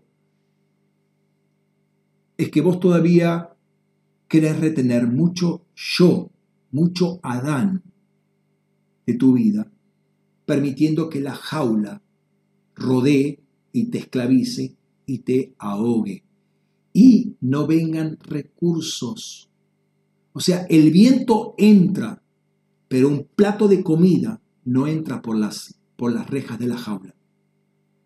¿Me entendés lo que te quiero decir? La gracia se abre para salir de la jaula y moverte con el viento. El segundo punto es el bien que Dios nos quiere dar. Y acá aclaré muchas cosas eh, al respecto. No es mi bien, sino es su bien.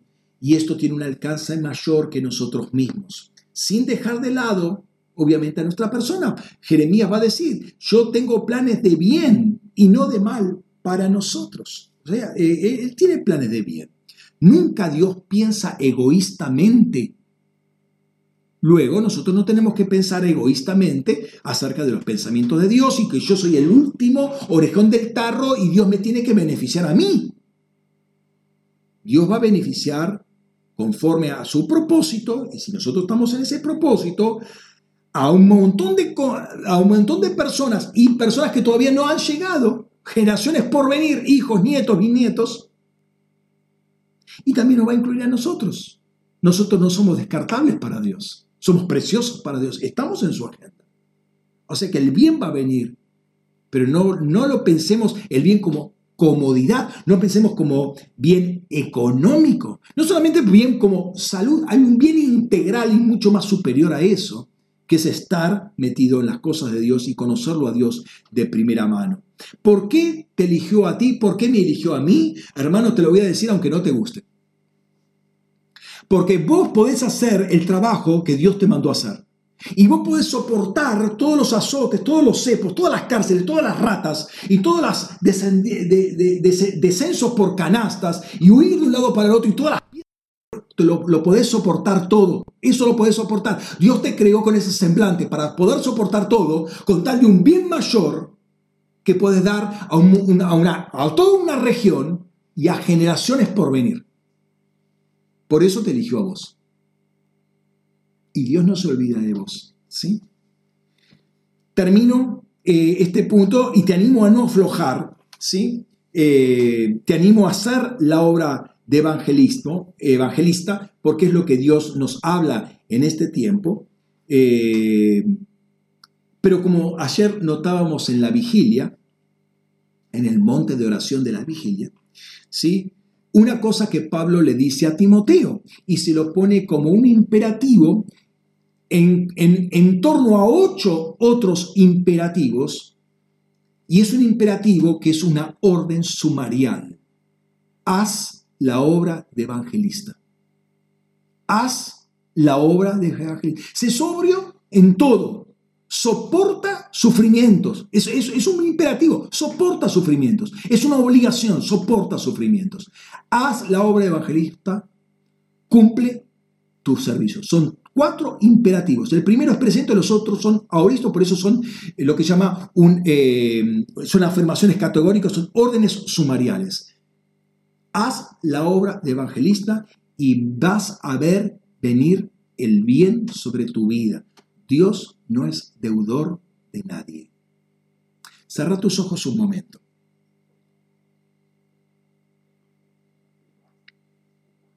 Padre, en el nombre de Jesús, en esta mañana, en esta tarde, te damos la gloria y la honra a ti, pues, Señor, porque tu palabra es poderosa. Tu palabra habla a nuestras vidas, a nuestros corazones, tu palabra nos impulsa, tu palabra nos dirige, tu palabra nos abre el entendimiento, Señor. Qué buena que es tu palabra, Señor. Y sé, Señor, sé, sé, sé, estoy convencido, Señor, porque conozco, conozco tu corazón, Señor. Conozco como obras que toda las cosas obran para bien. Tu bien, Señor. Y tu bien en mi vida es para bien. Tu bien en mi vida es un canal que, se, que se, eh, se, establece, se dispone en tus manos, es un bien para muchos. Muchos ahora, muchos en el presente, muchos en la región, muchos en el espacio, muchos en el tiempo, para generaciones futuras, Señor. Lo que tú quieres hacer en mí, el canal que tú escogiste, es apropiado. Y me confieso como canal apropiado porque tú me eligiste. Te, eh, me confieso, Señor, como, como nombre escrito en tu agenda para cumplir un propósito, para dar testimonio de lo que has hecho en mi vida, de cómo me salvaste, de dónde me sacaste, y que me haber pegado un golpe, otro golpe y mil golpes, Señor, pero tú me sacaste y estoy puesto a tu servicio. Y hoy quiero responder rápidamente a tu palabra. No quiero poner dilación. No quiero poner dilación. Ya dejo de lado mis, las excusas, dejo de lado mi propia agenda, dejo de lado a Adán en mi vida. Salgo de esa ciudad del hombre, salgo del gobierno del hombre, salgo de, la, de la, manipulación del hombre, salgo de, de la autoridad del hombre. Me pongo bajo tu autoridad. Voy al monte, voy a las aguas, voy a la fuente, voy a la fuente de la vida eterna. Voy a la fuente, al Dios de toda gracia, para hallar tu bien y ser amoldado a tu bien. Quiero tu bien para mi vida. Por eso te animo, hermano, en este momento, que más que promoción, busques oración. Y cuando veas una situación que viene a tu vida, sepas que viene de Dios o viene del diablo, pero la situación, la confrontación, tener, tener plena seguridad que si estás en el propósito de Dios, eso es de Dios. Que vos tenés que definir, eso es otra cosa, y lo definís con el carácter de Dios, en ti, tu relación con Dios. Tú vas a tener discernimiento. Es de Dios, te vas a dar cuenta si es de Dios o no es de Dios. Pero si estás convencido de que es de Dios, no dilates en tomarlo.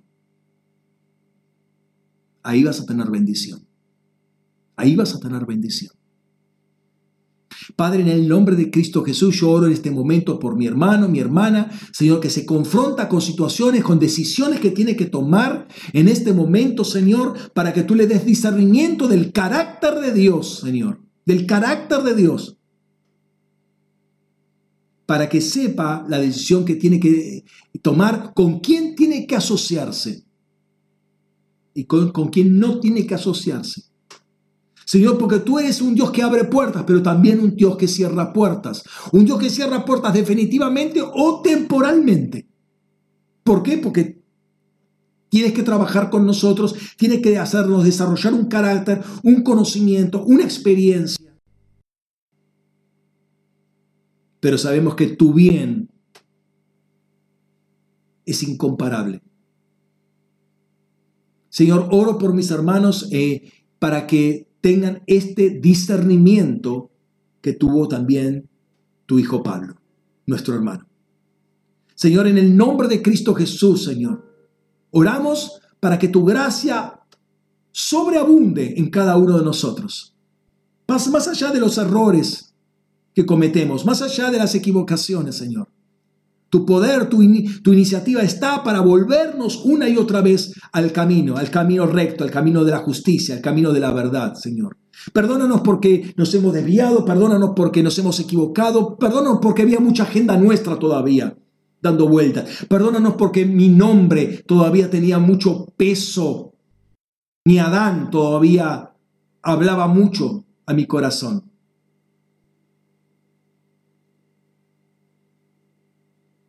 Necesito el entrenamiento que tú me quieres dar, Señor. Necesito ese entrenamiento. Necesito ese entrenamiento, Señor.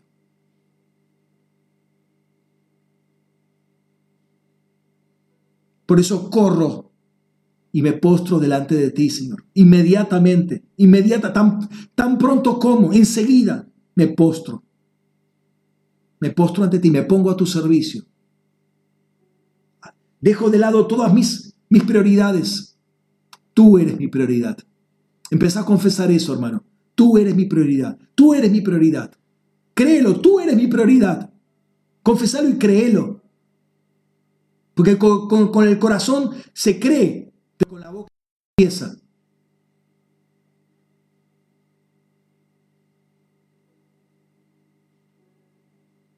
Tú eres mi prioridad. Tú eres mi agenda. Mi nombre está escrito en tu agenda con la sangre de Cristo.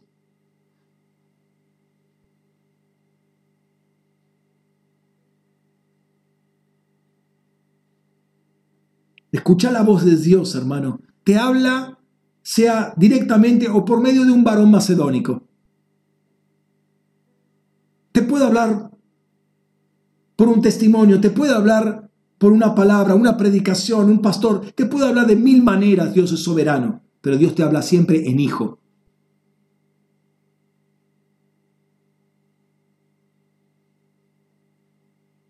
En el bien del reino, en el bien de Dios, en el bien del Hijo. Te habla en Hijo. No te habla en Adán, te habla en Hijo.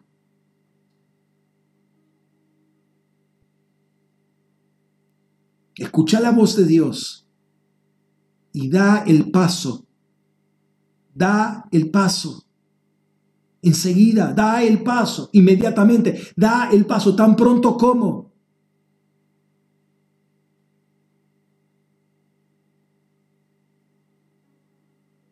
Si Dios es lo primero, si el temor de Dios está en ti, avanza. Avanza. No sabes por lo que te, va, lo que te vas a confrontar. No, no importa eso. Avanza y anda a la oración. Anda al monte de oración. Y el Señor empieza a abrir puertas. Pero lo primero es rendición antes que promoción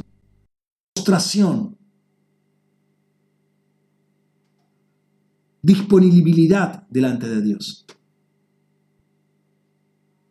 Tus miembros, miembros presentados a la justicia, instrumentos presentados a la justicia de Dios. El Señor no es deudor de nadie, hermanos. Él quiere el bien para tu vida metete en el bien de Dios. Metete en el bien de Dios. Padre, muéstranos tu bien. Muéstranos tu bien en esta mañana. Muéstranos tu bien. Es lo que anhela nuestro corazón. No quiero mi bien egoísta, Señor. No quiero el bien forjado, teñido por Adán, por el egocentrismo, el egoísmo la deformación almática de Adán. Pero el bien, según tú lo concibes para mí. Tu bien, Señor. Tu bien es bueno para mí. Líbrame de definir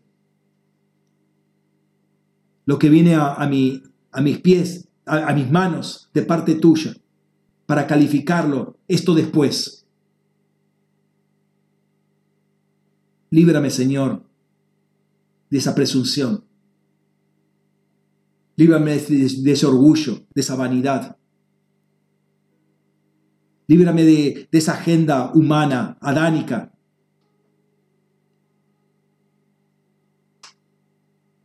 Y hazme sensible a tu voz, Señor. En el nombre de Jesús. En el nombre de Jesús, Señor.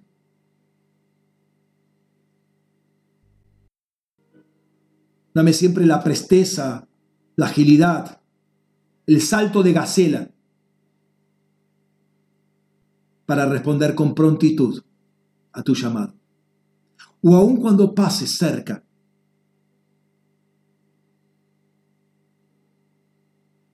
que yo tenga la, la flexibilidad de poder cambiar todo por causa de tu visitación, para hacer que te quedes. porque lo que tú tienes es lo que yo necesito. Lo que tú tienes es lo que necesitan mis hijos.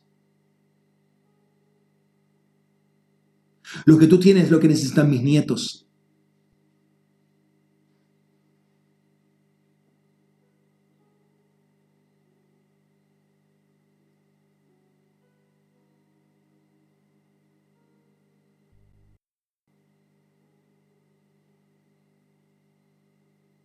Si hay,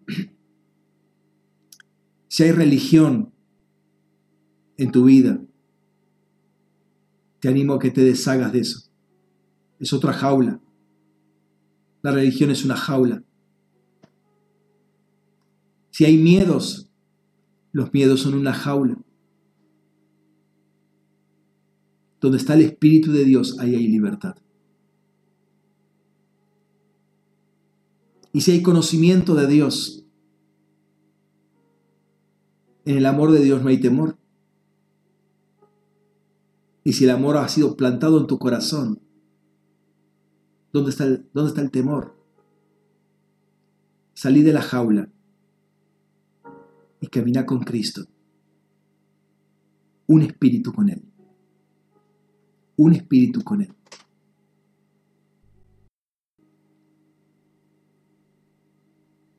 Gracias Jesús. Bendito sea el nombre de Jesús. Amén.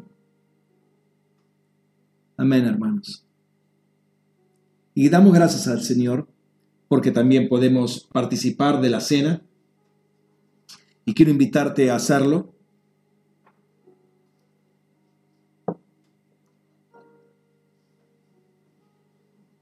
Señor, de esta, plataforma, de esta basis.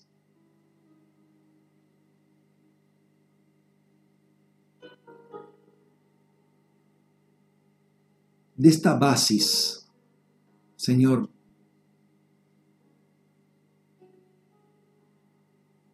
a la cual llegamos por tu gracia, por tu guianza, por tu Espíritu Santo.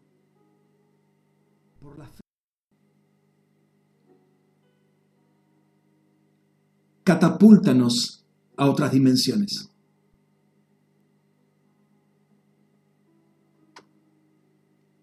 Pero mientras tanto, Señor, queremos hacernos uno, uno más, uno más íntimamente, uno, uno más compenetrado contigo, Señor. Y reforzar este pacto de fidelidad, este pacto de amor contigo, Señor. Sacando toda mezcla que hay en nosotros las cosas que te desagradan. Por eso estamos delante del pan y de la copa, Señor, que habla de tu cuerpo, habla de tu sangre.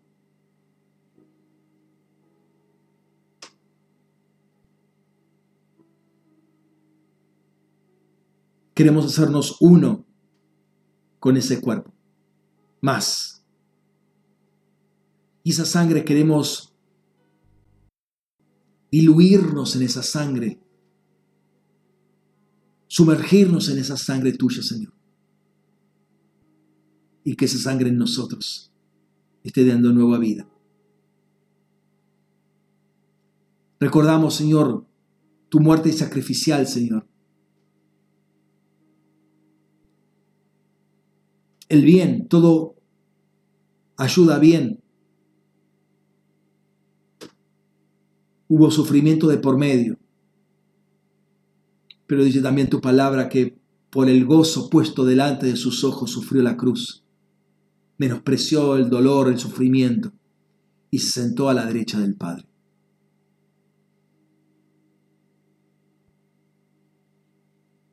Padre, compartimos este, este significado, esta profundidad, este, esta revelación que tiene el pan y la copa, Señor. y lo hacemos con gozo en nuestros corazones, Señor, esperando una, una apertura, Señor, cada vez más, más luminosa a tu revelación. En el nombre de Jesús. En el nombre de Jesús. Amén, hermanos. Compartan el pan y la copa.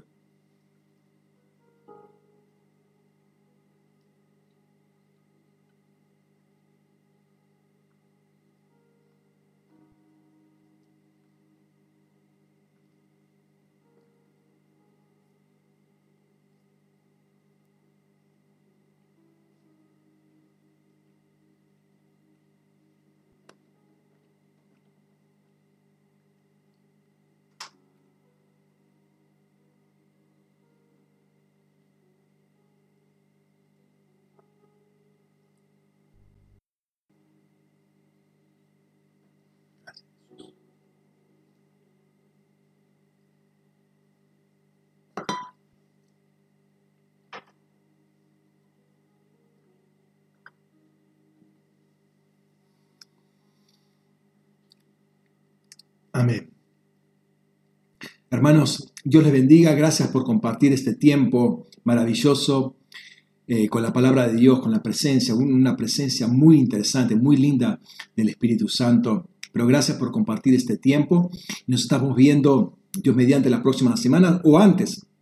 Que tengan una excelente semana, muy bendecidos y no se olviden de compartir el testimonio de Jesucristo que puso el Espíritu Santo en sus corazones. Compártanlo a otros y van a ver cómo se extiende ese bien que Dios quiere darnos. Dios les bendiga.